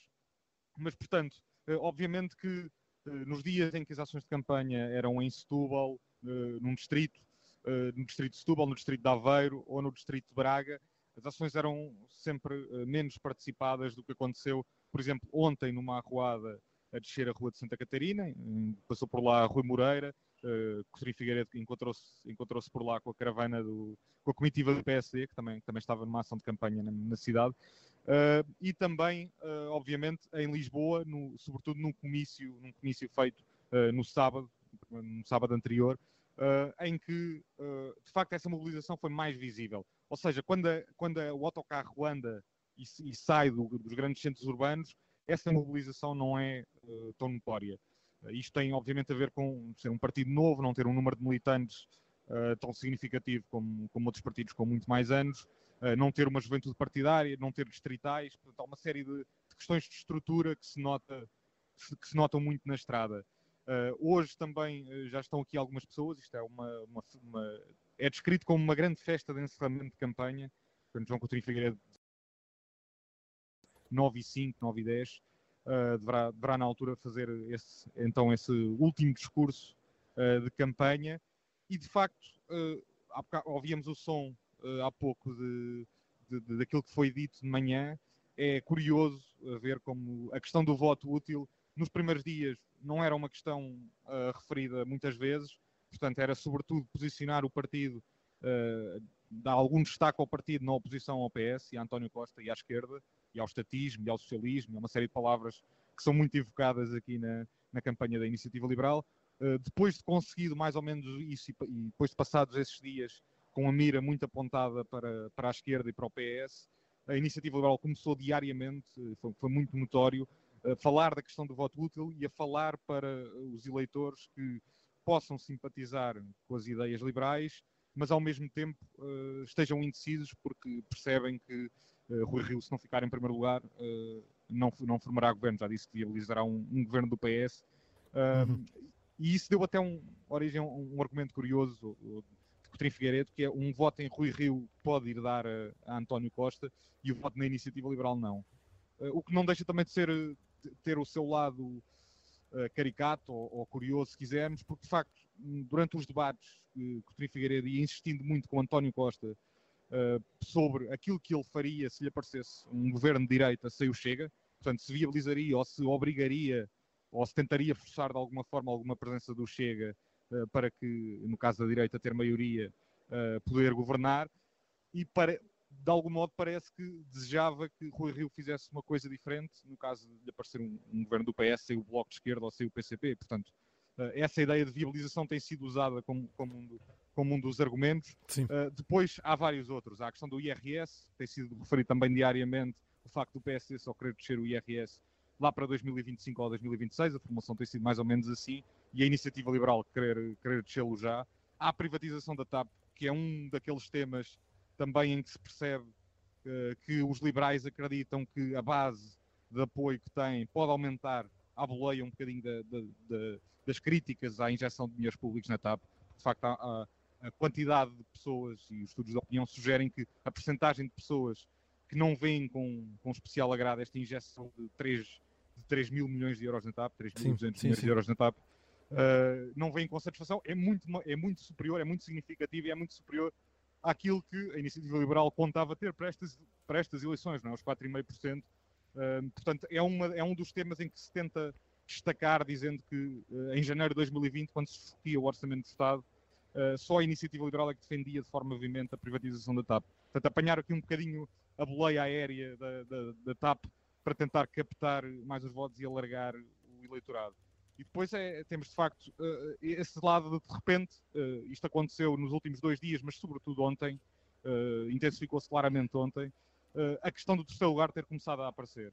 Uh, Coutinho Figueiredo diz que não é um objetivo, o objetivo continua a ser aquele que estava definido, que é os 4,5% e a eleição de 5 deputados, mas de facto as sondagens, que, que há uns dias o Presidente do Partido dizia que não, que as variações estavam todas na margem de erro, de repente as sondagens permitem-lhe uh, tentar galvanizar os possíveis eleitores, os simpatizantes, uh, com esta ideia de que é possível ficar à frente do Chega, Sim. do Bloco de Esquerda e do PCP. São e, três adversários também já. E, e, de facto a Iniciativa Liberal tem tido, tem tido essa campanha muito focada também na, na fiscalidade, na, na, economia. Centrou também muito os debates por aí. Aqui escutamos a reportagem do, do, do Gonçalo Correia, que está a acompanhar a caravana do, da Iniciativa Liberal. Já vamos partir para, para a análise com, com o Miguel Pinheiro e com o Rui Pedro Antunes àquilo que tem sido a campanha da Iniciativa Liberal. Apenas interromper aqui esta ronda pelos partidos para escutar uh, Francisco Rodrigues dos Santos, que está neste momento num comício. Vamos escutar um pouco das uh, declarações do líder do CDS, está a acontecer neste momento em direto. Vamos uh, escutar um pouco destas declarações de Francisco Rodrigues dos Santos. Aqueles que numa hora de urgência e de sentimento de unidade e de coesão do CDS disseram presente, deram a cara à luta e confiaram o seu voto e o seu aconselhamento no partido da direita certa para Portugal.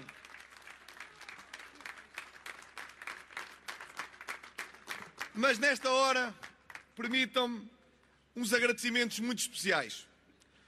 Meu querido Francisco Camacho, eu, o Manuel Monteiro, o José Ribeiro Castro, o Martim Borges de Freitas, tivemos a honra de presidir a organização que hoje é também liderada por ti. E eu quero, na tua pessoa, agradecer o teu empenho, a tua dedicação, o teu carisma e a tua liderança. O Parlamento terá muito a ganhar em contar com a voz das novas gerações mais esclarecida, mais inteligente e com a cabeça mais à direita que este país conhece. Camacho! São de campanha de Francisco Rodrigues dos Santos, está a acontecer neste momento. Vamos uh, continuar a acompanhar. Contamos recuperar também os principais destaques desta declaração de Francisco Rodrigues dos Santos, deste discurso num comício em Lisboa, já a ser acompanhado também pelo uh, João Francisco Gomes, repórter do Observador, que vamos recuperar ao longo desta noite. Privilégio, claro, para estas ações em direto. Mas falávamos da Iniciativa Liberal, que um, fechou a campanha no, no Porto, centrou de facto as ações de campanha entre Lisboa e Porto. O Gonçalo Correia descrevia que foi de facto no centro destas duas cidades em que contou com, com mais apoio. Um, Miguel Pinheiro, a Iniciativa Liberal e uh, João Coutinho Figueiredo conseguiram mostrar, e pelo menos as sondagens mostraram isso, bons resultados nas sondagens depois dos debates. Estas duas semanas de campanha tiraram alguma força àquilo que parecia ser um, um bom resultado encaminhado para a Iniciativa Liberal? Tiraram. Uh, acho que a campanha foi um bocadinho a falta de melhor palavra, vou dizer eh, preguiçosa. Uh, não por se concentrar eh, nos grandes círculos, acho que isso é, é, é uma estratégia que faz todo sentido. Uh, são, os, são os locais onde cada voto vale mais, porque, porque cada voto vale mais deputados. há sítios onde, por muito que a iniciativa liberal tivesse votos, não, não, não iria conseguir eleger, não é por isso, mas pareceu-me um bocadinho uh, deslaçado. Uh, pareceu-me que não houve, não houve uma, uma preocupação em arranjar pontos na, na campanha que chamassem a atenção dos eleitores. Acho que houve, houve, dias que se passaram sem que se desse pela, pela iniciativa liberal. E depois, além disso, acho que João Coutinho de Figueiredo cometeu ali um, o erro de se deixar cair naquela conversa do Zé Albino e, e, e, da, e da Cadela Bala. Uh, não, e, e, essa era a conversa que interessava a Rui Rio, não era a conversa que interessava a João Coutinho de, a João Coutinho de Figueiredo, e, e, e, de cada vez que falava da cadela bala, era uma vez em que não falava da TAP, da baixa do IRS e da necessidade de crescimento económico. Agora, uh, Houve ali um momento em que, em que a Iniciativa Liberal estava a lutar pelo terceiro lugar, depois teve uma queda, agora está a recuperar. Uh, é um partido que pode ser muito suscetível à atração do voto útil. Isso já aconteceu em Lisboa. Em Lisboa, uh, a Iniciativa Liberal foi torcidada pela atração do voto útil para, para a coligação de, de Carlos Moedas. Por isso, estes, estes, o, o dia da manhã e o dia de domingo vão ser muito perigosos. Uh, a iniciativa liberal teve a sorte de, de Rui Rio ter cometido, acho que, um erro enorme hoje, uh, quando, a sua, quando o, o, devia pôr as fichas todas na atração do voto útil. Rui Rio cometeu hoje um erro enorme, enorme, enorme ao, ao aceitar o, o, acordo de cavalheiros proposto por, uh, por Santos Silva, mas, mas podemos falar sobre isso um bocadinho mais, mais lá à frente. Sim, já mas lá vamos nestes, ao PSD nestes, nestes dois dias, estes dois dias que faltam vão ser muito perigosos para a iniciativa liberal, eh, porque os votos podem fugir-lhe assim de repente sem, sem se dar por isso. Rui Pedro Antunes, na iniciativa liberal, eh, concordas com esta análise de que a campanha fez mal a Coutinho Figueiredo e que acabou por lhe tirar votos? Bom, um, as sondagens dizem-nos o contrário. Uhum. Um, eu, eu há pouco, ontem, uh, ontem não, hoje de manhã, uh, já já, hoje de manhã não, hoje à tarde. Isto é impossível estar tão baralhado. Já aparece aqui um bocadinho o Coutinho Figueiredo na, na, na versão do Miguel, meio baralhado com os temas que deve puxar para a campanha. Mas para a rádio fica sempre bem entre, dizer bom dia, boa tarde ou boa noite, independentemente do sítio entre, que estou a ouvir. Entre a cadela bala e a, uhum. a companhia aérea. TAP. Um, mas, mas, dizia eu que hum, eu acho que o Tri Figueiredo conseguiu vender uma imagem e tornar-se finalmente conhecido perante o país. Um, eu acho que isso pode ter trazido uma, uma, uma, vantagem a ele. Fica um bocadinho mais centrada no seu líder. Acho que as pessoas, eh, os portugueses em geral, não devem saber quem é Carlos Guimarães Pinto, Rodrigo Saraiva, um, ou Carla Castro. Uh, mas Coutinho Figueiredo já vão reconhecendo quando vem a cara dele uh, na televisão.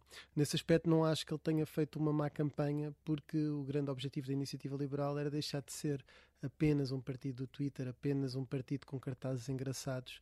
Uh, mas isto para pa crescer vale mais cair em graça do que ser engraçado. Hum. E eu acho que ele conseguiu fazer esse caminho de se tornar conhecido Um, possivelmente, como diz o Miguel, pode-se ter perdido um bocadinho, uh, perdido o foco daquilo que devia ser o foco de um partido liberal, um, que não existe outro com estas características em Portugal, e portanto defender mais essas, essas bandeiras liberais, uh, mas, mas acho que entre o deve e o haver, uh, neste balanço final, acho que ganhou votos ao longo desta campanha, sim. Não, e, e, há uma coisa, desculpa, muito rapidamente, há uma coisa que valor para a iniciativa liberal, que é a penetração no eleitorado jovem. É, é um partido que entra muito, no, muito bem no, no, eleitorado jovem, que preocupa, e, e, isso preocupou e preocupa imenso o Bloco de Esquerda. Uhum. Ver o Bloco de Esquerda a dizer jovens, não se deixem enganar, isto é um monstro que está aqui, vocês, pelo amor de Deus, tenham cuidado. Foi, foi de facto divertido, uh, e, e, isso é então em contraste com o PS que está ultra dependente de um eleitorado mais velho, é, é, é, um, contraste, é um contraste enorme, porque isto não acaba aqui, não é? Isto, isto, isto, isto vai continuar, vai haver mais eleições daqui a dois vida. anos, daqui a quatro vida. anos e daqui a dez, portanto. É um bom ponto para a iniciativa liberal. E de facto, ao longo desta campanha, fomos vindo uh, um bicho-papão diferente para cada uma das uh, candidaturas e também diferentes ao, ao longo dos uh, dias. Temos aqui a analisar a iniciativa liberal. Vamos uh, partir para o PSD. Já tentámos há pouco a ligação com o repórter Diogo Teixeira Pereira. Vamos para lá dentro de momentos apenas acompanhar uh, um momento desta ação de campanha da CDU que decorre em Braga. Jerónimo Sousa está a falar neste momento, a discursar neste momento. Vamos uh, ouvir apenas um Quem pouco. Quem quer dar solução aos problemas e ver a sua vida andar para a frente, quem quiser a derrota da direita é dar mais força a quem tem a coragem de enfrentar só tem uma opção: votar na CDU. Sim, a CDU e a eleição de mais deputados do PCP e do PEV é a garantia mais sólida, decisiva para impedir a política de direita. Mas a CDU também é a força, a única força que dá garantias de não vacilar no combate aos projetos reacionários. Os portugueses sabem que será com a CDU, com o PCP e o PEV que encontrarão a coragem e a determinação de os enfrentar. É na CDU que está a força que não, que não se confina perante as dificuldades e não deserta perante os perigos. Força que não se confina, mensagem de Jerónimo de Sousa. Daqui a pouco também já vamos partir para a análise da campanha da CDU. A, jornalista Rita Penela está também a acompanhar este comício por parte da CDU. Daqui a pouco já vamos partir para a reportagem. Vamos agora sim para a caravana do PSD, onde está o jornalista Diogo Teixeira Pereira. Há pouco ensaiámos essa ligação. Creio que agora já temos condições, Diogo, para falar um pouco do PSD, que teve hoje a descida do Chiado. Foi a última ação de campanha do PSD. Não tem agenda para, para a noite, mas eh, teve de facto muito apoio esta tarde na descida do Chiado rumo ao Terreiro do Passo uma forte moldura humana aqui a acompanhar uh, Rui Rio e uh, os vários apoiantes uh, que decidiram fazer parte desta última ação de campanha do partido.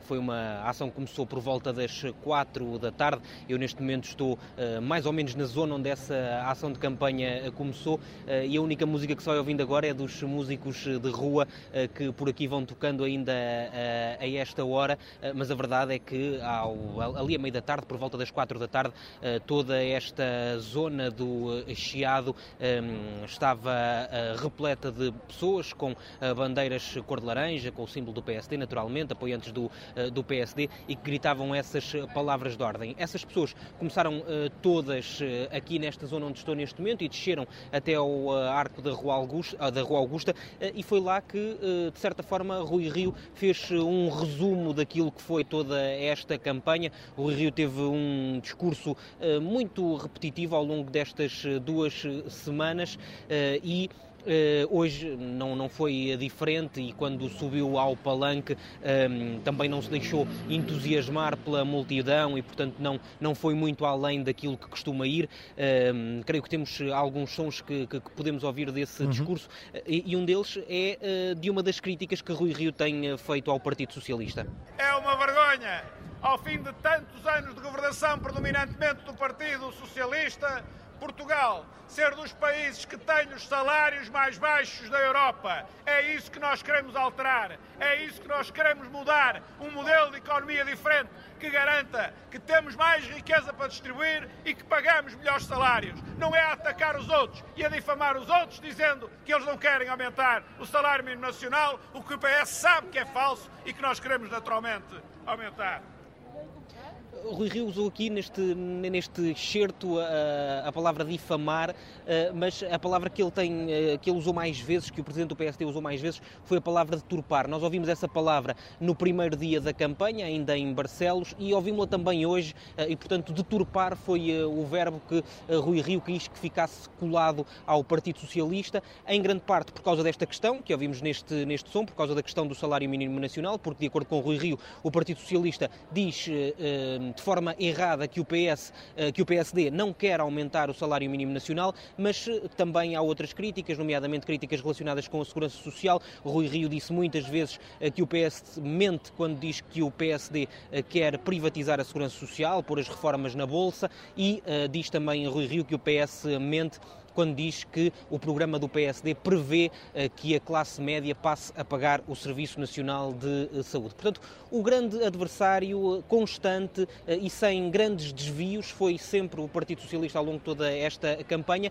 mas Rui Rio foi tendo que, em determinados momentos, responder também a outras questões, nomeadamente as aproximações ao Chega de André Ventura, a eventualidade dessas aproximações acontecerem depois do próximo domingo, quando for preciso fazer contas, quando for preciso contar cabeças na Assembleia da, da, da República. Ora, uh, Rui Rio voltou a negar hoje essa aproximação, mas também aí com uma crítica ao Partido Socialista explicando o Presidente do PSD que é o PS quem mais se aproxima do Chega.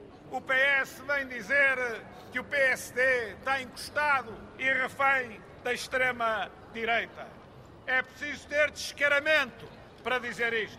Quando foi o Partido Socialista, e não vai há muito porque as eleições autárquicas foram em 26 de setembro, em outubro passado e em novembro passado, andou a fazer acordos com Chega na autarquia do entroncamento, na autarquia de Moura, na autarquia de Sintra, na autarquia da Moita. Foram eles que fizeram acordos com Chega. Não fomos nós que fizemos nenhum acordo com Chega.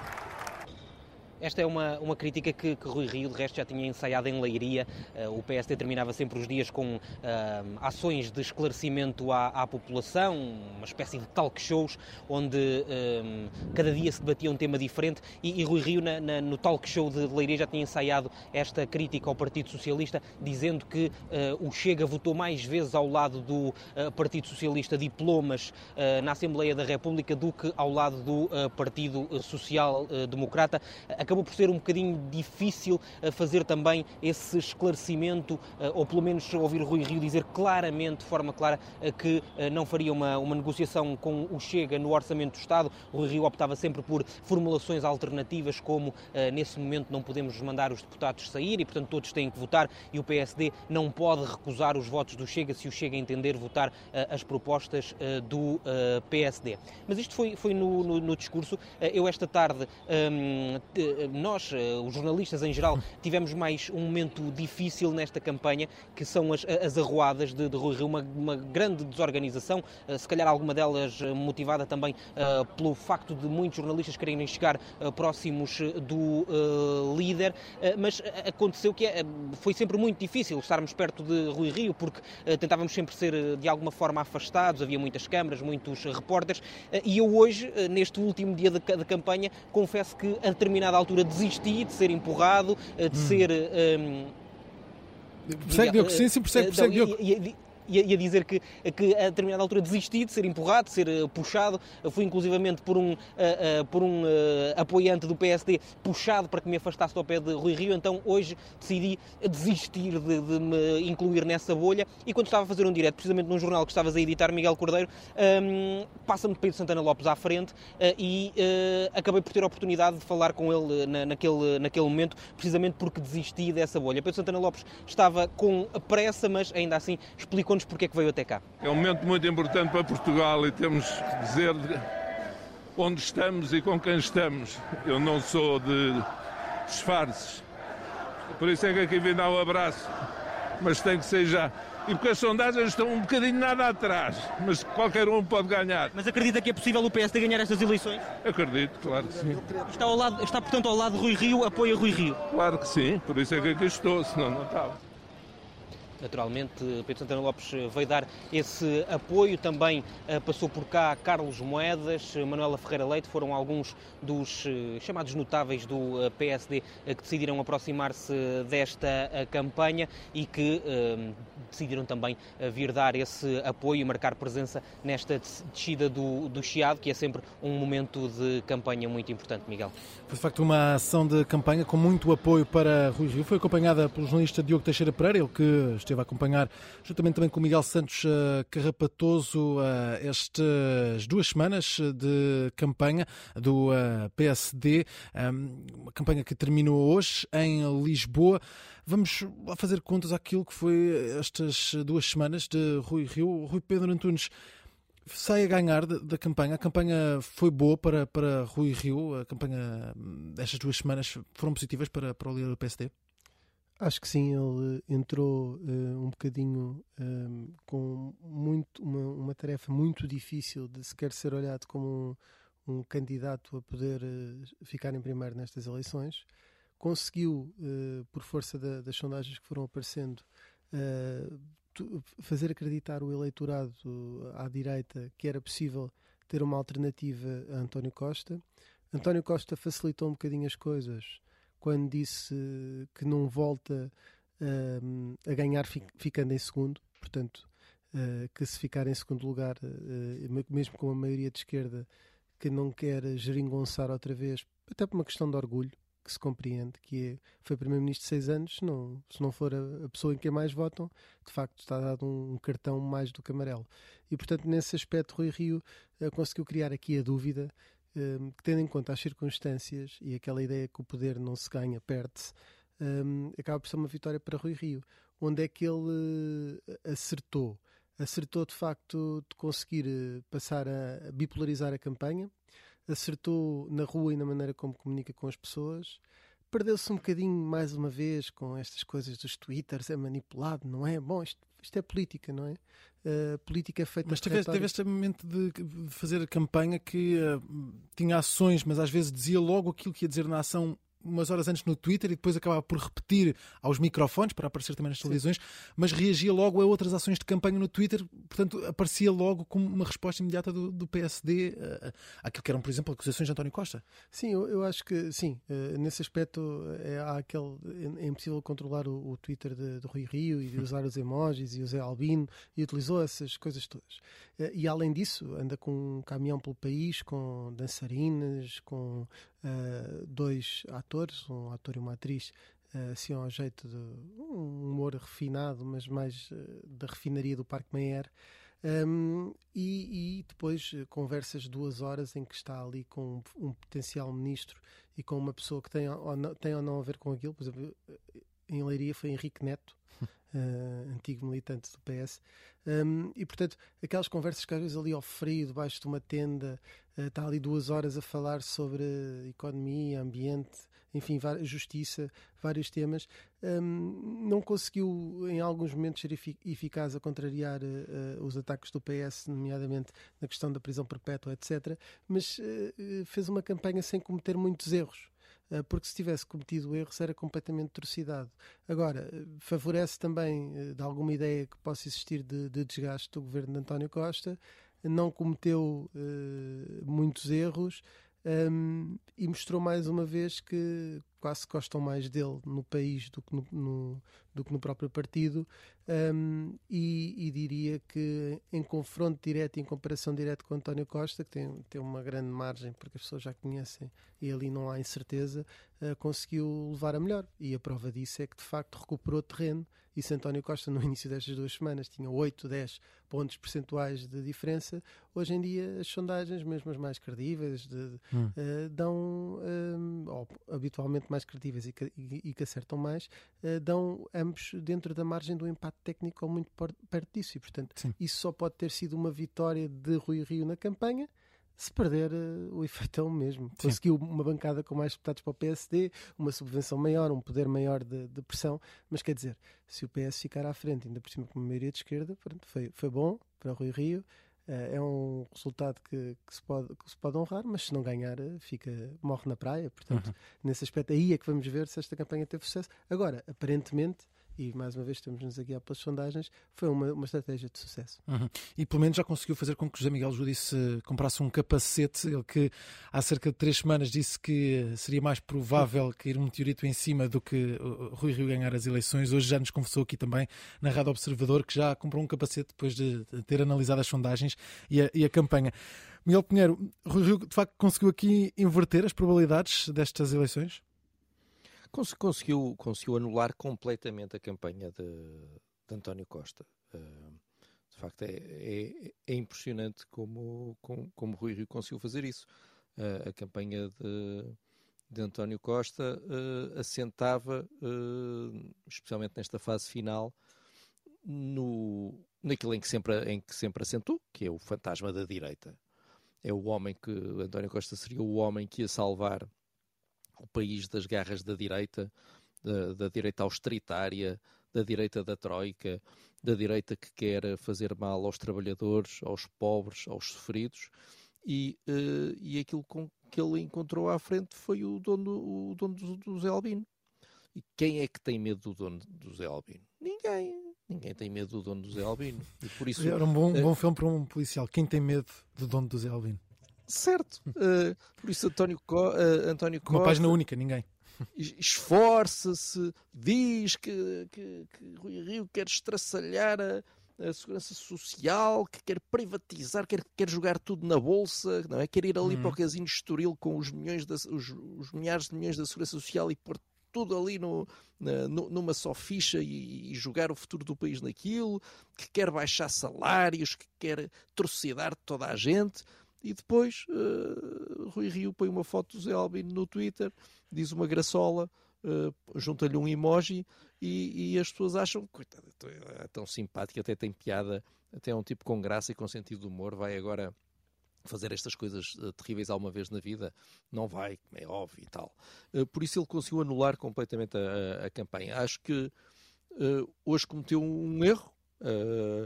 Eh, ele devia estar absolutamente concentrado uh, em uh, atrair o, o, voto útil e cometeu o, o, enorme erro de aceitar aquele acordo de cavalheiros que lhe foi oferecido por Augusto Santos Silva há dias. E isso pode levar pessoas a votarem nos outros partidos da direita para impedirem isto e para, e, e, e para tentarem forçar uh, Rui Rio uh, a governar à direita uh, e tentarem dar as condições para uma maioria de, de, direita. Não, não havia razão nenhuma para Rui Rio dizer isto. Já, já toda a gente sabe que ele está disponível para viabilizar um governo do PS. Já toda a gente sabe que ele quer que o PS viabilize um governo minoritário do PSD. Não, não ganhou nada com isto, só perdeu. Agora, claro, isso, isso faz com que isso faz com que isso não, fa, isso não apaga a boa campanha que, que, que ele fez. E atenção, uma campanha difícil porque uh, uh, à direita, uh, enfim, com todos os seus problemas, André Ventura é uma força que existe. A iniciativa liberal, mesmo tendo estado melhor nos debates do que nas duas semanas da campanha, foi uma surpresa uh, enorme, é? é? um crescimento muito maior do que, do que se estava à espera e foi um crescimento consistente e, e inteligente e uma campanha, um, um, discurso muito bem, muito bem focado e o CDS, como vimos, apesar de tudo, está está, está, uhum. está a mexer-se um bocadinho, está, está, a dar luta. Uh, agora, ele foi buscar o, o, o, os votos onde queria ir buscar, que, que é ao centro, e portanto aí funcionou. E, e, para já as projeções, eh, as sondagens uh, mostram um bom resultado para, para Rui Rio, ou pelo menos essa luta pela, pela vitória. Esse empate técnico tem sido apontado em várias uh, sondagens, só, só no dia 30 é que vamos ter uma resposta final, mas fica aqui na análise do Miguel Pinheiro e também do Rui Pedro Antunes, uma boa campanha para Rui Rio. Avançamos para outra caravana, já vamos daqui a pouco ao PS, avançamos para já com o LIVRE. Rui Tavares, que hum, hoje teve uma ação de campanha que acusou, acusou Rui Rio de ser obcecado com a revisão constitucional. Foi por Lisboa. O líder do LIVRE voltou a afirmar que uma maioria da direita no Parlamento pode pôr em causa a saúde do sistema democrático português. O candidato apontou o dedo a Rui Rio, diz que eh, caso PS e PSD tenham de negociar, o, o líder social-democrata vai colocar em cima da mesa uma revisão constitucional. Rui Rio, que desde sempre revelou uma quase obsessão pela revisão constitucional uh, por causa das magistraturas, por causa do Poder Judicial, agora tem no programa do PSD uma revisão uh, constitucional por causa das alterações climáticas, que é de facto, parece-me um, um, exemplo de total uh, branqueamento e de total utilização das alterações climáticas para um assunto que nada tem a ver com elas compreende-se. Rui Rio, se faz chuva, quer uma revisão constitucional, se faz sol, quer uma revisão constitucional. Pior é se PS e PSD estiverem a fazer um acordo de governação, evidentemente que Rui Rio porá em cima da mesa uma revisão constitucional e, portanto, é preciso ter muita atenção. Rui Tavares, candidato do Livre. Vamos eh, partir aqui para, para a reportagem. Eh, não, não é uma reportagem logo, mas vamos, vamos eh, ao encontro da Alexandra Machado, que acompanhou várias ações de campanha do, do Livre. Boa noite, Alexandra Machado. Como é que, que balanço é que fazes também dessa, dessas ações de campanha do, do Livre e, e, da mobilização que foram tendo ao longo destes últimos dias? Olá, boa noite. Sim, eu não estou em reportagem, aliás, eh, até porque eh, o livro já acabou as suas ações de rua, digamos assim, e agora vai fechar a campanha nas redes sociais, eh, no Facebook, no Twitter e no Instagram, onde espera ficar até às 23h59. Portanto, também não seria muito fácil estar em reportagem no Facebook, no Twitter e no Instagram. do que eu acompanhei, o, o balanço que faço é que o livro, dentro da comitiva do livro, eh, o, o, o, nível eh, de, de, de, otimismo foi crescendo, pareceu-me a mim. Eh, e neste momento acreditam, parecem pelo menos, é o que demonstram acreditar, que vão, talvez consigam mesmo um grupo parlamentar. Um grupo parlamentar significa elegerem mais do que um deputado, ou seja, elegeriam mais do que Rui Tavares. E, e, e, aliás, o Rui Tavares hoje na campanha, uh, na ação na Graça, que fez hoje de manhã, uhum. um, que, enfim, foi ou visitado, não tive, na, não tive nessa ação, mas vi uh, as declarações que, que fez, uh, disse que seria, se conseguissem só um deputado, seria inaceitável. Acho que foi a expressão inaceitável, o que significa que, de facto, estão mesmo empenhados em fazer um grupo em fazer um grupo uh, parlamentar e, é uma mensagem que ele tem reforçado nos últimos dias, uh, até por causa da perspectiva uh, que têm de Jorge Pinto do Porto poder estar ali nas sondagens perto de, uma possível eleição, o que seria de facto um, uma surpresa. Aliás, Jorge Pinto ontem na, na festa de encerramento do livro em Lisboa, onde eu estive, essa sim onde eu estive, eh, foi do, dos que realçou que uh, o livro vai ser a grande surpresa da noite eleitoral. Uh, portanto, eu acho que este, este ponto, esta, esta, esta evolução do livro de que Primeiro vivia no fantasma de 2015, que também nas sondagens estava à beira de eleger, não eleger, e acabou por, eh, na meta, não eleger. Tropeçou na meta e depois não passou a meta, portanto não elegeu ninguém. Depois, em 2019, elegeu um deputado, que foi Joacine Catar Moreira, e como se sabe, a coisa não correu eh, particularmente bem. Eh, portanto, entre o fantasma de 2015 e agora as novas sondagens, eu acho que a posição do livro foi evoluindo no sentido de se tornar mais otimista de que vão se calhar conseguir um grupo parlamentar.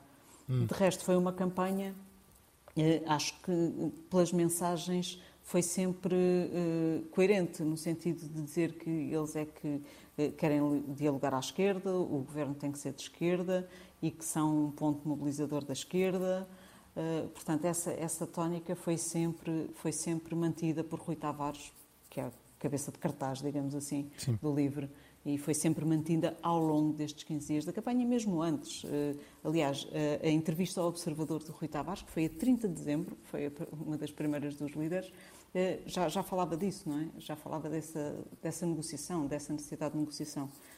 portanto, foram essas duas mensagens, sendo que nos últimos dias também foi, foi frisando mais um, o perigo de haver um bloco central, o, o, perigo também não era bem o perigo, mas foi também salientou mais ontem e hoje já voltou a falar do, do assunto que Bloco e PS sozinhos é, é ficar na, na, mesma como a lesma, são, é a expressão que ele usa, e claramente vai falando do perigo de, da direita se encostar à extrema-direita e formar governo encostado à extrema-direita.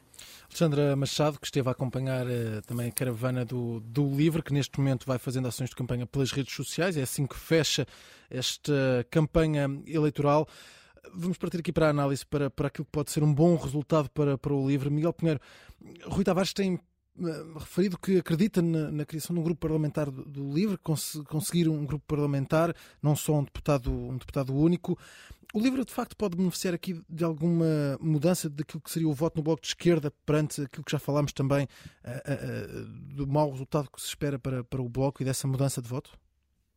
Pode, pode ajudar à, sangria do Bloco. Uh, aquelas pessoas que querem, querem um governo à esquerda uh, querem que aquilo funcione, mas não querem votar no, no Partido Socialista, podem, podem, podem ficar tentadas a votar em Rui Tavares, uh, porque realmente aquilo vai sempre, vai, vai, sempre funcionar. Seria, seria a vingança final de Rui Tavares. sobre, sobre, sobre o Bloco.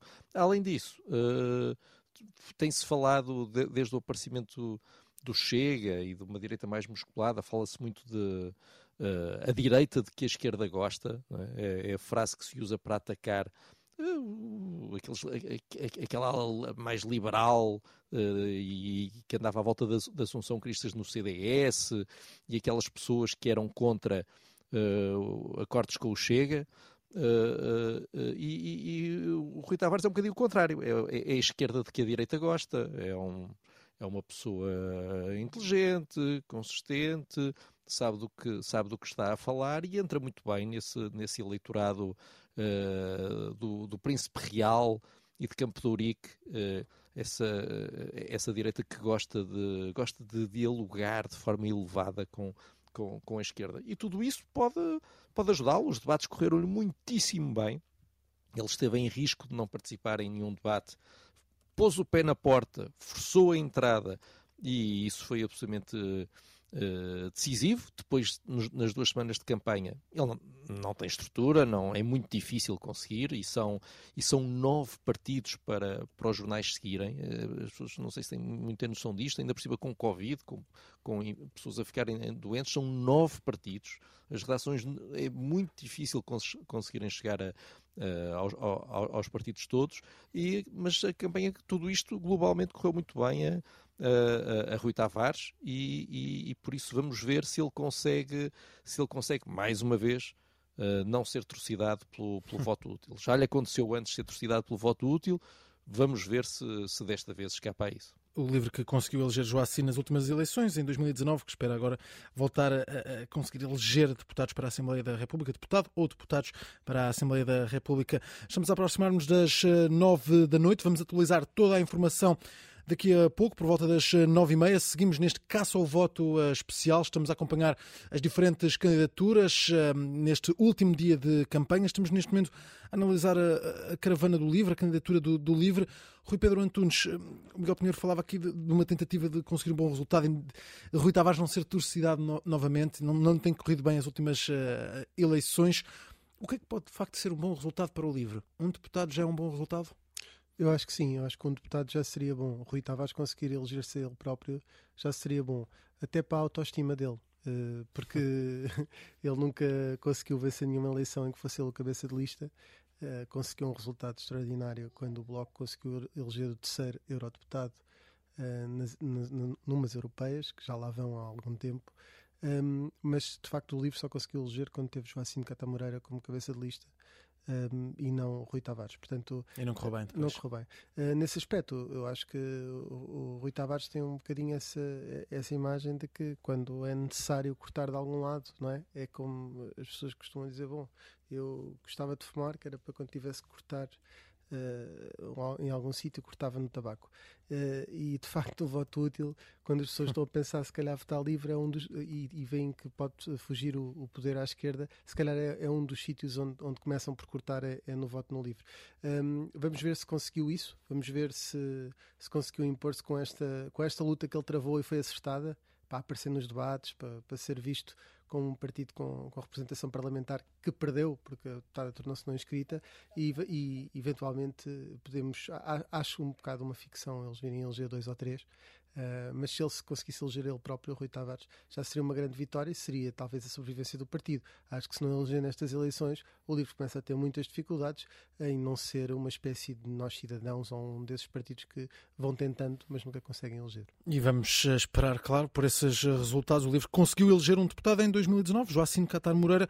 Agora Rui Tavares encabeça a lista por uh, Lisboa, espera eleger Rui Tavares, que quer um grupo parlamentar para esta eleição. Vamos agora até à caravana da CDU, há comício a decorrer neste momento, um comício em Braga. Vamos eh, recuperar neste momento uma declaração de Jerónimo Sousa que já escutámos um pouco eh, em direto, há pouco neste caso ao voto. Eh, Jerónimo Sousa que afirma que a CDU é a única força política que tem coragem para derrotar a direita. E no domingo, quem quer dar solução aos problemas e ver a sua vida andar para a frente quem quiser a derrota da direita é dar mais força a quem tem a coragem de enfrentar. Só tem uma opção: votar na CDU. Sim, a CDU e a eleição de mais deputados do PCP e do PEV é a garantia mais sólida, decisiva para impedir a política de direita. Dizem que não vale a pena, mas cada voto na CDU decide e vai decidir do futuro no país.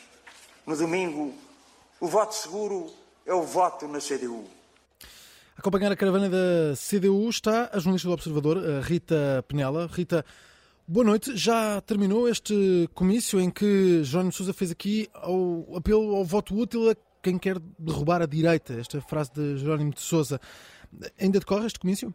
Não, eh, e aliás, com a velocidade a que a máquina comunista consegue montar e desmontar ações, neste momento estou a olhar para meio auditório já completamente vazio e as cadeiras já todas empilhadas e bandeiras prontas a, a voltar à base, ao, ponto de partida. Hum. Um, Jerónimo de Sousa também já saiu aqui da, da sala onde estamos, na escola secundária em Braga.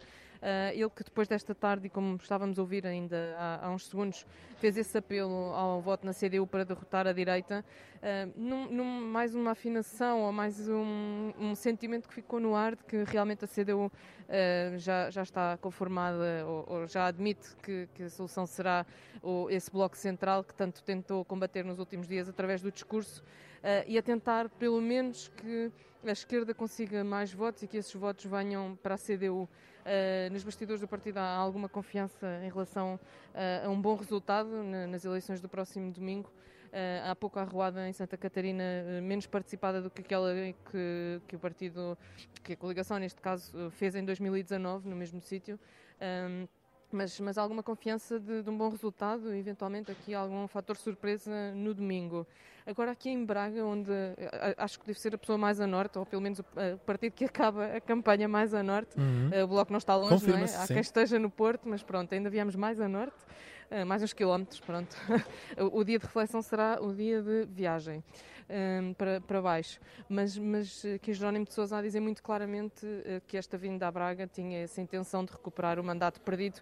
A CDU que, que já, já teve um deputado pelo Círculo de Braga que, que entretanto perdeu e fechou exatamente o comício com, com, essa, com essa frase. Não é? Vamos, uh, além de, do habitual apelo ao voto a todos e ao voto na CDU, que é, que é o comum nestes últimos comícios e, e, ontem a ter apelado a todos os portugueses num, num pedido mais geral, aqui em Braga a ser muito claro e a, e a dizer deixar bem claro, naturalmente, que, que, o objetivo e daí o simbolismo de vir fechar a campanha, tal como aconteceu também em 2019 aqui em Braga, para, que já, para tentar eh, recuperar esse mandato que perderam nas eleições de 2019.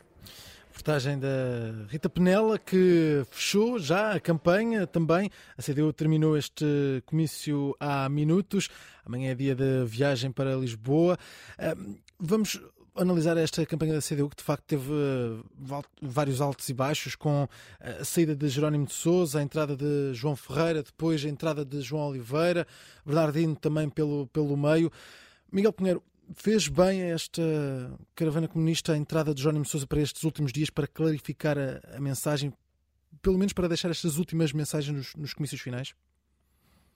Uh, enfim, eu, eu, acho que não, não houve um problema de se ter perdido a mensagem. Hum. Uh, mas esta, esta campanha da, da CDU veio mostrar que António Costa tem realmente um problema uh, se quisesse, eu estou convencidíssimo que não quer, se quisesse continuar a, a governar à esquerda. Uh, porque o, da mesma forma que o PCP é um partido confiável, no sentido em que aquilo que fica acordado, mesmo que não esteja escrito, é cumprido, e, e, e, António Costa sempre tornou isso bastante claro, especialmente em contraste com o Bloco de Esquerda. Uh, portanto, tem este lado bom, que é o de ser um partido confiável, também é um partido que chega a um determinado ponto em que, uh, como, como, disse uma vez, uh, penso que foi António Guterres, uh, entre a espada e a parede, escolhe a espada. E, e, e, não, não, não, não hesitou em deitar abaixo o governo da geringonça. E atenção, se estas, as previsões mais otimistas se confirmarem, se, se calhar fez bem, porque o, o, o, o, PCP até pode perder eh, até pode perder eh, alguns eh, alguns deputados se bem que atenção há uma sondagem que, que dá com 12 deputados na, na, na, na, margem maior. Neste momento o, o, PCP tem, tem, tem 10 o PF tem 2 portanto a CDU tem, tem, tem 12 deputados. Por isso poderia poderia, no limite, manter até o grupo, o grupo parlamentar e, e, e, e portanto, isso, se fosse assim, isso seria a demonstração de que prolongar a geringonça eh, estava a levar à, à, aceleração da morte do, do PCP. Uh, uh, acho que a, a, campanha, apesar de todos esses percalços, correu bastante bem uh, à CDU. Vamos ver o que é que, o que, é o que, é o é que acontece no, no domingo, mas a campanha foi boa, foi bem feita e, e, e correu bastante bem. Teve, teve a receptividade das pessoas que importam, que são uhum. as pessoas que, que, podem votar na CDU. Uhum. Rui Pedro Antunes, um, quanto a esta campanha da CDU e, e à mensagem que tem, que tem passado, a CDU não sofre de, do mesmo problema que, que, sofre o Bloco quanto àquilo que foi a queda do governo. Não, não perde tantos votos, e pelo menos as sondagens nos mostram isso, um, para, para estas eleições legislativas. É verdade, eh, é, é, precisamente isso, Miguel, uma excelente análise, porque uh, o eleitorado do Bloco não consegue entender porque é que o Bloco uh, cortou com a geringonça, mas o hum. eleitorado do, da, da, CDU, em particular, a CDU é, é o PCP com caridade para, para o PEF. Para a filial, mas, não quero estar aqui a ofender nenhum partido, mas eu não, de facto não conheço nada do PEF, eu, quer dizer, há, há anos que acompanho política e, e, não, não conheço essa identidade, identidade própria do PEF, portanto chamamos-lhe CDU por uma questão de solidariedade também nós com, com, com o Partido Ecologista aos Verdes. Mas uh, de facto isso que é, o eleitorado do, do PCP é, é, mais, é menos uh, propício a, a, esta fuga para o voto útil. É claro que é um eleitorado que está em queda, até por razões demográficas que até já são referidas nas próprias teses do PCP. Uh, mas nesse aspecto o PCP conseguiu, mais uma vez, e porque é muito profissional, também não cometer muitos erros. Demonstrou uma coisa que toda a gente está-se constantemente a falar de forma jocosa sobre este partido, porque de facto é ainda um partido comunista bastante ortodoxo, quase único na Europa, ou dos, dos poucos que existem na Europa, mas de facto o coletivo é importante e, e, e as pessoas perguntam-se, mas sentiu-se muita falta de Jerónimo de Souza quando foi João Oliveira ou quando foi João Ferreira ir para a rua? Não, de facto aquilo as peças movimentam-se, não houve ali uma... Claro que é uma circunstância muito específica, que era uma substituição provisória, mas mesmo esta, esta liderança bicéfala, tricéfala, não correu mal. Uh, eventualmente podia correr mal se lhe chamassem Troika, que era algo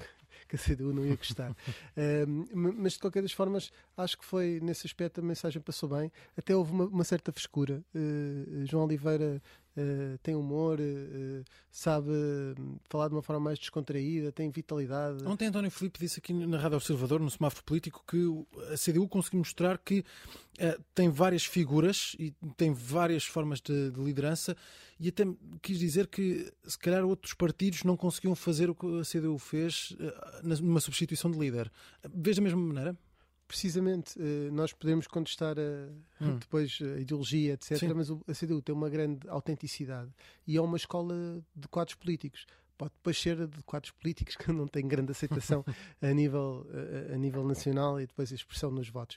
Mas de facto, a, na formação de pessoas, efetivamente, uh, é importante. E, e, nós, há dias nas listas, uh, líamos uma história da Mariana em que fizeram desistir seis ou sete pessoas para ter um economista no, no Parlamento. Não, é hum. um, não há aqui uma lógica de cacique, há uma lógica de coletivo há uma lógica de o partido com maiúscula, o partido é maior do que todas as coisas, é uma coisa quase como, como religiosa, mas uh, ateísta, neste sentido em que o, o, grande Deus é o partido, ou a figura do partido, e portanto, nesse aspecto o, o PCP mostrou que essa força do coletivo, agora estou quase a usar o jargão uh, comunista, mas mostrou essa informação da, da, da luta, uh, da, da luta essa, mostrou essa, essa formação dos seus quadros, essa capacidade Só falta assinar o cartão de militante, oh, já está, isso já, já está tudo direitinho.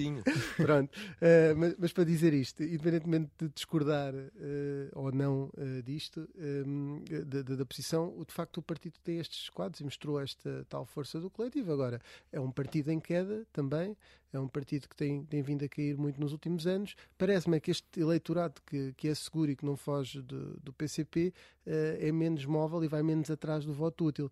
Vamos ver se isto se verifica, um, e, e, mas parece-me estar mais imune a isso do que o Bloco de Esquerda. Apesar de tudo, a queda do PCP Uh, vai sendo mais lenta. Hum. Uh, e portanto vamos vendo se calhar daqui uh, a uns, enquanto o, o, Bloco tem estas grandes oscilações de 19 ou de 16 para 8, depois 19 e agora se calhar passa para 10 ou para 4, mas vá, mesmo que sejam 10, o, o, PCP vamos vendo esta queda um bocadinho, se calhar, mais, mais dirimida, sim, mais, sim, sim. mais ao longo dos tempos, se calhar perde mais um deputado ou dois, mas não vai sofrer tanto como o Bloco de Esquerda. Vamos perceber, uh, afinal, qual é que é de facto essa força do PC nas uh, eleições de 30 de janeiro, no próximo domingo.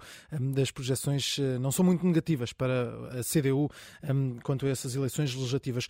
Vamos ainda, claro, à caravana do Partido Socialista, que tem uma ação de campanha a começar precisamente a esta hora. É no, no Porto, é o comício de encerramento da, da campanha. Espera-se um discurso de António Costa, também com o apoio de Francisco Francisco Assis. E esta é uma ação de campanha que está a ser acompanhada pelo jornalista Miguel Vítor Dias. Boa noite, Miguel. O PS já teve esta tarde em Lisboa, arruada no Chiado, depois vários quilómetros até à cidade do Porto, onde já está a começar esse comício de encerramento. Já está a começar, até vai-se notando pelo barulho, está muito barulho no pavilhão Rosa Mota ehm, na cidade do Porto. É aqui que o Partido Socialista vai encerrar esta campanha eleitoral. Já o fez há dois anos eh, no Coliseu, desta vez é no pavilhão Rosa Mota, onde curiosamente há eh, onde curiosamente no último domingo António Costa fez, deixou aqui o seu voto, no voto antecipado em mobilidade, foi aqui que o secretário-geral do PS acabou por votar, é no local onde hoje vai encerrar esta campanha eleitoral. Vai-se ouvindo já aqui uh, uma banda que vai animando as hostes, o speaker vai também já aquecendo as vozes dos militantes, o partido que uh, ontem diz que teve eh, perto de um milhar de pessoas no comício do pavilhão Carlos Lopes em Lisboa e que hoje eram esperadas mais pessoas aqui uh, no pavilhão Rosa Mota no Porto. Portanto, uh, a mobilização é total, sobretudo entre as tropas da região norte, mas há também muitos militantes que vieram de Lisboa depois uh, da descida do Chiado para acompanhar este encerramento de campanha. Essa descida do Chiado foi o ponto alto do dia até ao momento.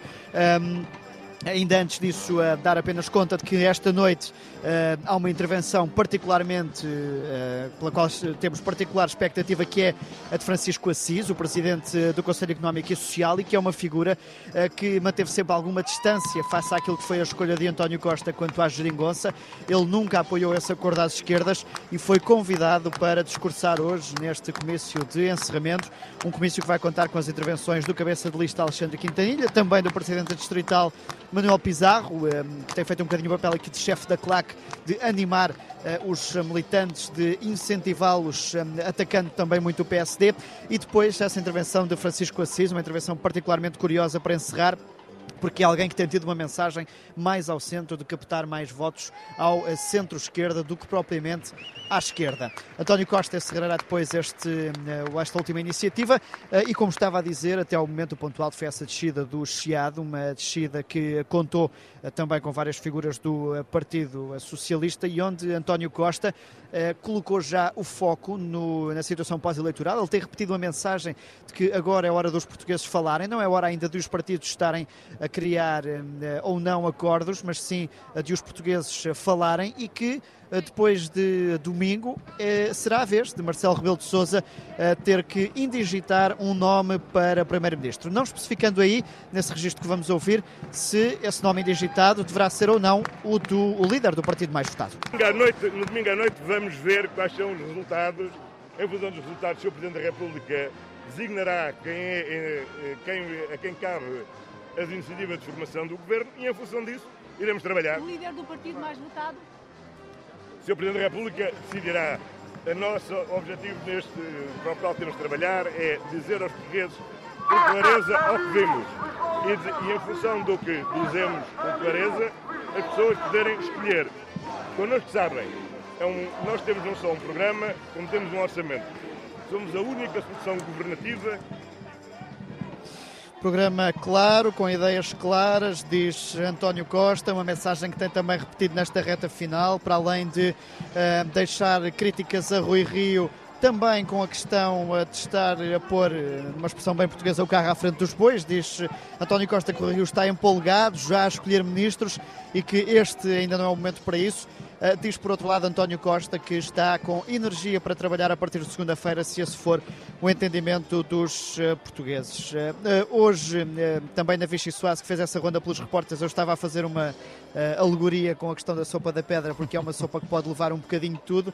António Costa tem feito isso também com os partidos, diz que está disponível para conversar com todos, à exceção do Chega, e tem sido muito essa a mensagem de que o voto seguro é o voto no PS, porque é o único que não conversa com o Chega, e tem feito feito esse apelo ao voto útil com essa cerca sanitária ao partido de extrema-direita, como se refere António Costa. Será também uma mensagem, certamente, que vai carregar neste comício de encerramento, sobretudo depois do Rui Rio ter dito já em entrevista às televisões esta noite que eh, não dá por garantida a viabilização do PS, mesmo que eh, não ganhe as eleições, mesmo que o PSD não ganhe as eleições. Portanto, abre também aqui a porta a que António Costa continua a carregar nessa mensagem de que o voto seguro é no PS, porque garante esse afastamento do Chega. Aqui no pavilhão Rosa Mota, antigo Palácio de Cristal, já se ouviu também a música As Asas Servem para Voar, do GNR, Banda do Porto.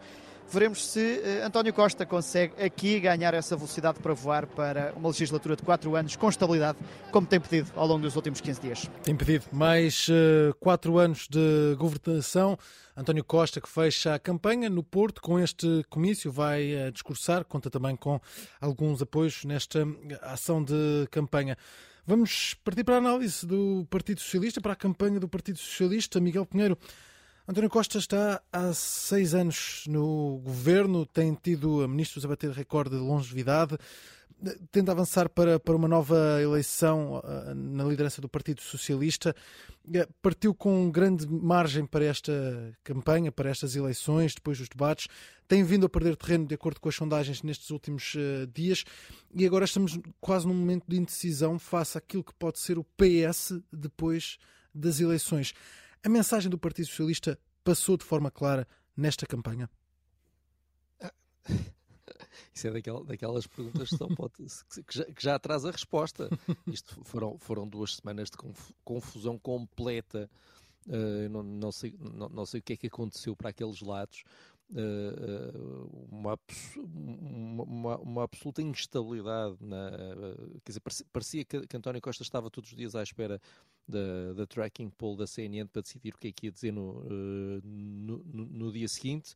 Uh, e, e, e, portanto, desse ponto de vista, esquece. Quer dizer, confusão absoluta. As pessoas já não sabem, as pessoas que irão votar no PS, seguramente que não sabem, uh, sabem que vão votar em António Costa, mas não fazem a menor ideia do que é que António Costa vai fazer com, com o, voto, com o voto delas. Se bem que uh, se tem tornado cada vez, cada vez mais claro e, e, e este discurso final com, com este comício final com, com discurso de Francisco Assis é, é, é, é, é o fim da, da metamorfose.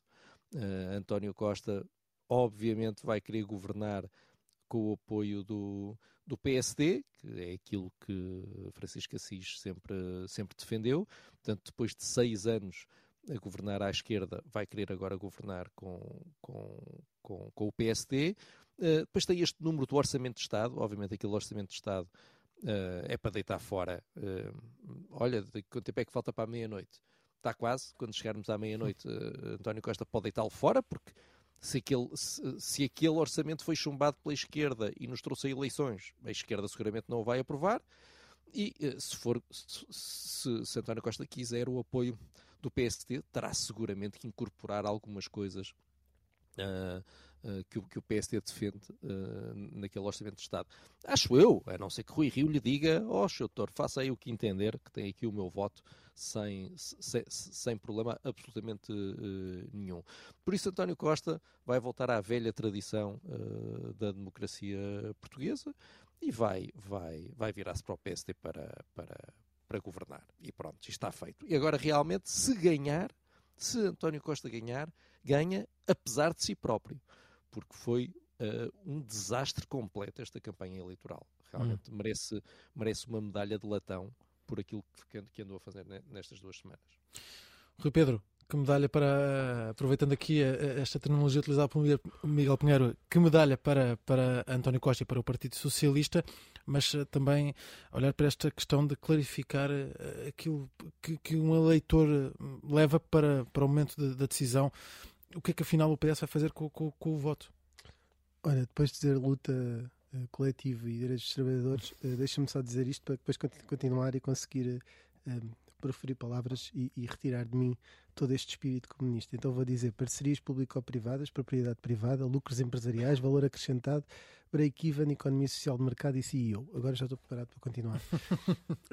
mas para dizer isto tudo, que é uh, o, o, facto do, do PS chegar a esta altura e hoje a sondagem diária vale o que vale, mas volta a encurtar distâncias, o PS e o PST voltou a encurtar distâncias, ou seja, Rui Rio continua ligeiramente atrás, mas dentro da margem do impacto técnico e acho que uh, diminuiu a, a, a, distância que existia. Um, e isso mostra de facto que houve aqui uma inabilidade de António Costa Uh, conseguir segurar aquilo que era a distância que tinha, que era bastante confortável e que até lhe podia dar uma maioria absoluta.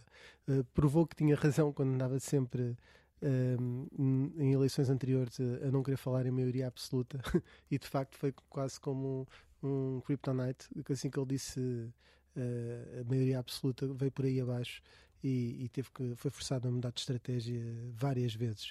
Um, estas palavras que eu disse aqui todas não são só gratuitamente. A grande, o PS também se, está muitas vezes aqui entre entre ser um, um, um partido de centro e às vezes até com, com políticas que até podem ter ali um ligeiramente um cheirinho liberal, como no tempo de José Sócrates, uh, uh, e uh, o tal partido de esquerda, que neste momento o PS é muito mais virado à esquerda. nesse aspecto há aqui uma grande dualidade um, e, e, António Costa tem aqui só uma garantia neste momento, ou tinha uma garantia neste momento, que era se ficasse em primeiro, podia governar, porque Rui Rio aprova-lhe os orçamentos e permite-lhe governar e viabiliza-lhe o governo. Um, Rui Rio, agora, uh, numa entrevista que deu à SIC enquanto estávamos aqui, nós não, não conseguimos garantir a fiabilidade total uh, das declarações, porque quando estamos aqui no estúdio chega-nos, obviamente, não conseguimos estar a ouvir a entrevista ao mesmo tempo, mas deu uma pequena entrevista à SIC, em que disse e admitiu uh, que pode vir a admitir, ou com a direção do partido, depois logo se vê, ficar em segundo mas não haver uma maioria de, de esquerda e, nesse aspecto, geringonçar à moda dos Açores ou à moda de António Costa em 2015 e, portanto, ficar em segundo e meter para a direção do partido. Claro que diz, diz várias vezes que isso, o presidente tem que chamar o partido mais votado, que o partido mais votado deve ser prioritário, isso continua a dizer. Continua até a dizer que essa maioria de direita não conta com o Chega para fazer isso, ficar em segundo, ou pelo menos não quer contar com o Chega, portanto, torna isto quase impossível e uma discussão quase ficcional, mas mesmo assim uh, abre aqui uma margem para, para depois não, não lhe poderem dizer então disse que se ficasse em segundo nunca ia governar hum. e não, já, já deu aqui uma declaraçãozinha, está aqui a semente Portanto, há uma grande, ainda há uma maior instabilidade para o dia seguinte, porque o tal acordo de Cavalheiros parece estar a ser uh, uh, furado por todo o lado uh, e, e, não, não foi lacrado, não foi lacrado esta, este acordo e, portanto, não me parece que, que esteja absolutamente fechado. Vêm dias certamente de grande instabilidade. Vamos ver se há ou não uma maioria para um dos blocos e se essa maioria é sólida ou não. Vamos falar aqui de outro fator para fechar, que é, já davas essa semente também, Marcelo Rebelo de Sousa. Miguel Pinheiro, para fechar, eh, o que é que achas que Marcelo Rebelo de Sousa está neste momento a pensar neste último dia de campanha, olhar para todos estes uh, cenários? Uh, Marcelo Rebelo de Sousa prevê aqui uma dor de cabeça para os próximos dias? Não sei se ainda temos o Miguel. É para mim? Sim, sim, ah, Miguel. Desculpa, sim. Pensei, pensei, que estavas a perguntar ao Rui. Sim. Uh, não, isto, isto, é, isto, é, o cenário de sonho para Marcelo Rebelo de Sousa. Hum. Estão, estão, estão criadas as condições para haver uma, uma, aproximação entre o PS e o PSD, que é aquilo que uh, Marcelo Rebelo de Sousa sempre quis. Uh, vamos ver para quê. É? O, que é que, o que é que Marcelo pretende? Pretende forçar esses dois partidos a fazerem finalmente as, as reformas para nós deixarmos de ser um país pobre e atrasado? Será?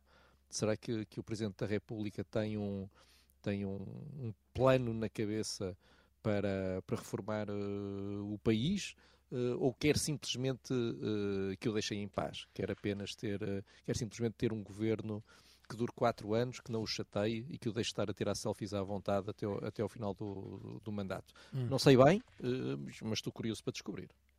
Rui Pedro, também achas que no final Marcelo Rebelo de Sousa pode inclinar-se aqui um pouco mais para, para uma questão do Bloco Central? Olha, Marcelo Rebelo de Sousa tem estado calado. Até tem que, tem que se lhe dar uma medalha ou uma condecoração presidencial, se ele pudesse dar ele próprio. Mas vem, vem muito trabalho. Está na hora. Ele é exímio nestas questões e nestas negociações uh, entre partidos. Uh, não quis um acordo escrito em 2019 com o governo minoritário.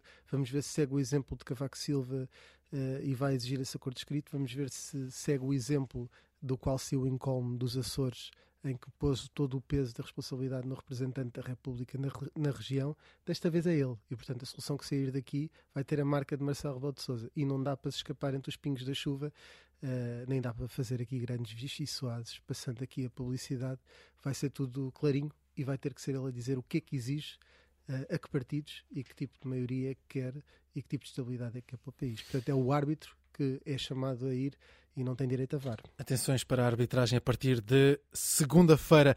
Termina assim este caça ao voto. Estivemos a acompanhar as nove caravanas dos nove partidos já com assento parlamentar rumo a estas eleições de dia 30 de janeiro. Estivemos em reportagem, temos aqui a análise do Rui Pedro Antunes, editor político do Observador, e também do Miguel Pinheiro, diretor executivo do Observador. Domingo há eleições.